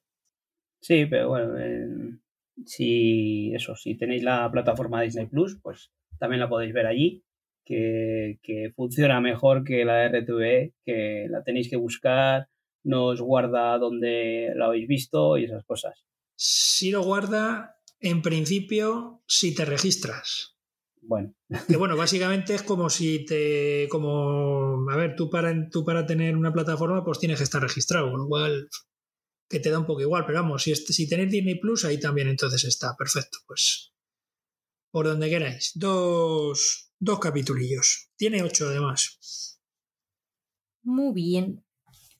Pues a Oscar le voy a recomendar el primero o los dos primeros de The Newsroom. Los dos primeros de The Newsroom. La tienes en HBO Max. Es otra de esas series que siempre he tenido en la lista y nunca. Pues eso, por lo que sea, termino, no termino de, de entrar. Es una serie que amas u odias, no hay más. No, no, hay, no hay medias tintas. Vale, perfecto. Y a ti, Paul, pues los dos primeros de Minx. pues nada, si había estado dudando, pues a- allá que voy, encantado. A ver si en esta ocasión tengo más suerte que con las anteriores. Por lo menos es por el episodio 1 de la primera temporada. Lo había dicho hoy, no había dicho nada, ¿no? No, no, no. Sí, sí, Ah. sí, a ver, sí, sí, sí, algo has dicho, algo dicho. No pasa nada. Yo lo llevo con orgullo. Vamos con, con los comentarios. Bueno, el primer mensaje que nos deja en el especial que hicimos del pacificador es Marta González, que nos dice el bailecito, no digo más. Luego Franz, 2019, nos dice, ostras, pobre Patri, mira que no disfrutar de la ida de olla del pacificador. En fin, menos mal que en el mercado hay alternativas para todos los gustos. Yo tampoco soy de tacitas, pero estoy con Oscar que esta serie no es para verla de maratón. No justifica, pero suma. Nosotros en la frecuencia hicimos un combate Peacemaker versus Boba Fett. Y ya te imaginas quién salió airoso. Ains, que nos va. que nos vas a desterrar de tu podcast de cabecera. En fin, un gusto oíros a cada uno defender su postura y hacerme recordar los momentos de locurón de, de Mr. Gunn. Besazo para los tres y que no pare. Ay, Franz. No os voy a desterrar como podcast de cabecera, pero mm, no tengo valor todavía de escucharos. Pero os escucharé, te lo, te lo prometo que yo os- escucharé. Yo sí que le tengo que oír. Este, los dos últimos que han, que han grabado de frecuencia global, no, no he tenido tiempo, no he tenido un ratillo para oírlo, oírlo, pero vamos, les tengo descargados y en cuanto pueda les echaré un oído que han cambiado un poco el aire también a su, a su podcast y, hacen un poquito eso, lo que, lo que más les ha gustado también de estos días. Luego un anónimo nos dice, gran programa chicos, me ha gustado mucho, aunque los primeros 50 minutos se me han hecho un poco largos, No entiendo ese afán por convencer a la presentadora e intentar reinterpretar sus palabras. Un saludo. Pues nada, Anónimo. No sé quién eres, Anónimo, pero la próxima vez firma. Sí, dejaros un, al final, como te llamas, por lo menos, para, para darte las gracias por dejar el comentario y, escuchándolo luego al final sí que mm, pecamos un poco de, dar caña a la jefa, pero ¿quién tiene oportunidad de dar caña a la jefa de vez en cuando? Luego la jefa se venga haciendo lo que le da la gana. pero gracias por defenderme. Si me das tu dirección, yo te mando un regalito. Pues Patricia G. Acosta nos dice, como siempre habéis estado de 10. Oscar, no intentes convencer a Patri para que le guste. Y Paul ha sido más considerado. Bueno. Patri, estoy contigo. Yo tampoco entré en la serie. No le vi la gracia e incluso me pareció hasta forzada. Un beso para los tres. Pues no sé, no sé. Yo también me quedé un poco a gusto dando la caña a la jefa. de considerado nada. Pero está, está muy bien que me defendáis un poquito porque yo aquí estoy un poquito sola. Así que mm, todo lo que sea darles cañita a ellos también, oye, me tengo que hacer fuerte. Y si os, si os leo, pues yo como que cojo fuerza. No te hace falta a ti ayuda, que, que ya tienes fuerza para luchar contra los dos. En la próxima pongo monográfico de Érase una vez, pero ya no. Entonces sí que nos despachamos a gusto. pero los tres. Y el último comentario nos le deja Alberto W Series y nos dice grandísima serie y grandísimo Paul. Vale, pues muchas gracias Alberto por estar ahí y siempre darnos apoyo y dejarnos un, detallito. Y eso, muchas gracias a todos los que nos habéis dejado comentarios. Animaros a que, a que sigáis dejándonos comentarios. No os olvidéis de, pasaros por allí y que es una manera de sentiros mm, cerca y saber que estáis ahí escuchándonos y que nos oís hasta, hasta el final.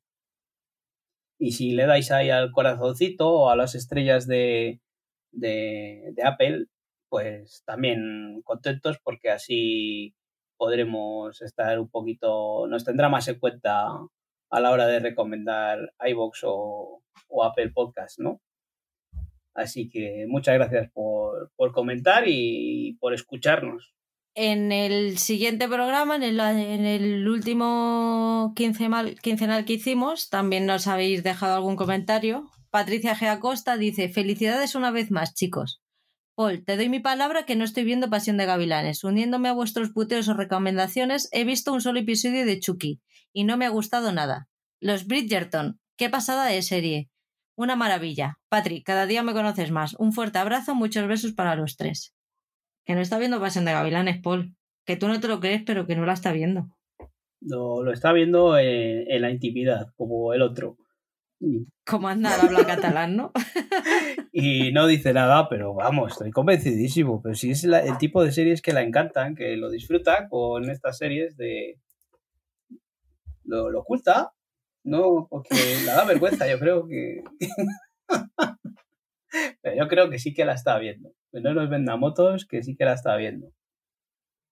Me alegro de que te haya gustado los, los Bridgerton, Patri. Yo me imaginaba que era una serie que, te iba a gustar. Y, los, y Chucky es mala, pero es muy disfrutable. O sea, te lo pasas muy bien viéndola. Yo ahí estoy con los chicos, que es una serie para, para pasar un buen rato. Alberto W Series nos dice: What the fuck, menudo arranque de programa. Oscar y Patri parece que están presentando cine de barrio. Me dio la sensación de estar en jacuzzi al pasado. Un abrazo. Y luego nos pone, escuchado entero, muy entretenido. Mi enhorabuena a los tres. Pues sí, Alberto, hay veces que a Oscar y a mí nos da por hacer matrimoniadas y cosas tipo cine de barrio y el otro día pues fue uno de los días. Así que unos días nos da por reírnos de unas cosas y otro día pues nos ponemos en plan Jesús Gil y oye, pues lo que va saliendo. ¿Qué se le va a hacer? Muchas gracias por, escucharnos todas las semanas, Alberto. Pues muchas gracias por dejarnos comentarios a todos, se agradecen muchísimo y, nos animan mucho a seguir, ¿no, Paul? Pues sí, lo que hemos dicho antes de, que saber que estáis ahí y que lo escucháis y os gustan nuestras recomendaciones o os reís con nuestros piques sanos que tenemos aquí, pues nos hace ilusión y saber que hay más gente ahí escuchándonos y, la gente que se va uniendo al canal de Telegram que aparece por ahí y pues que participen, que no sean solo eh, lectores, que, sean activos y, que colaboren con nosotros y nos comenten todo lo que vamos viendo y, así hacemos más dinámico el grupo de Telegram y, y esto del podcast.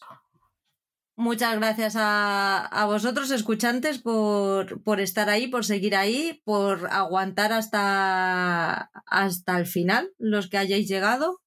Y muchas gracias a vosotros otra semana más por estar aquí, por aguantarme, que hoy no ha sido fácil, os lo puedo asegurar. Esto mm, lo editaré y parecerá menos de lo que es, pero os puedo asegurar que hoy no he sido una persona fácil.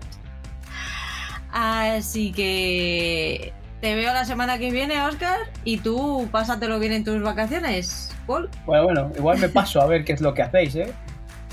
Ah, ¿te pasas a, ver qué es lo que hacemos? Vale, bueno, bueno ya veremos, ya veremos. que paséis buena semana, chicos. Un besito. Un abrazo para todos. Un beso a todos y cuidarse. Adiós.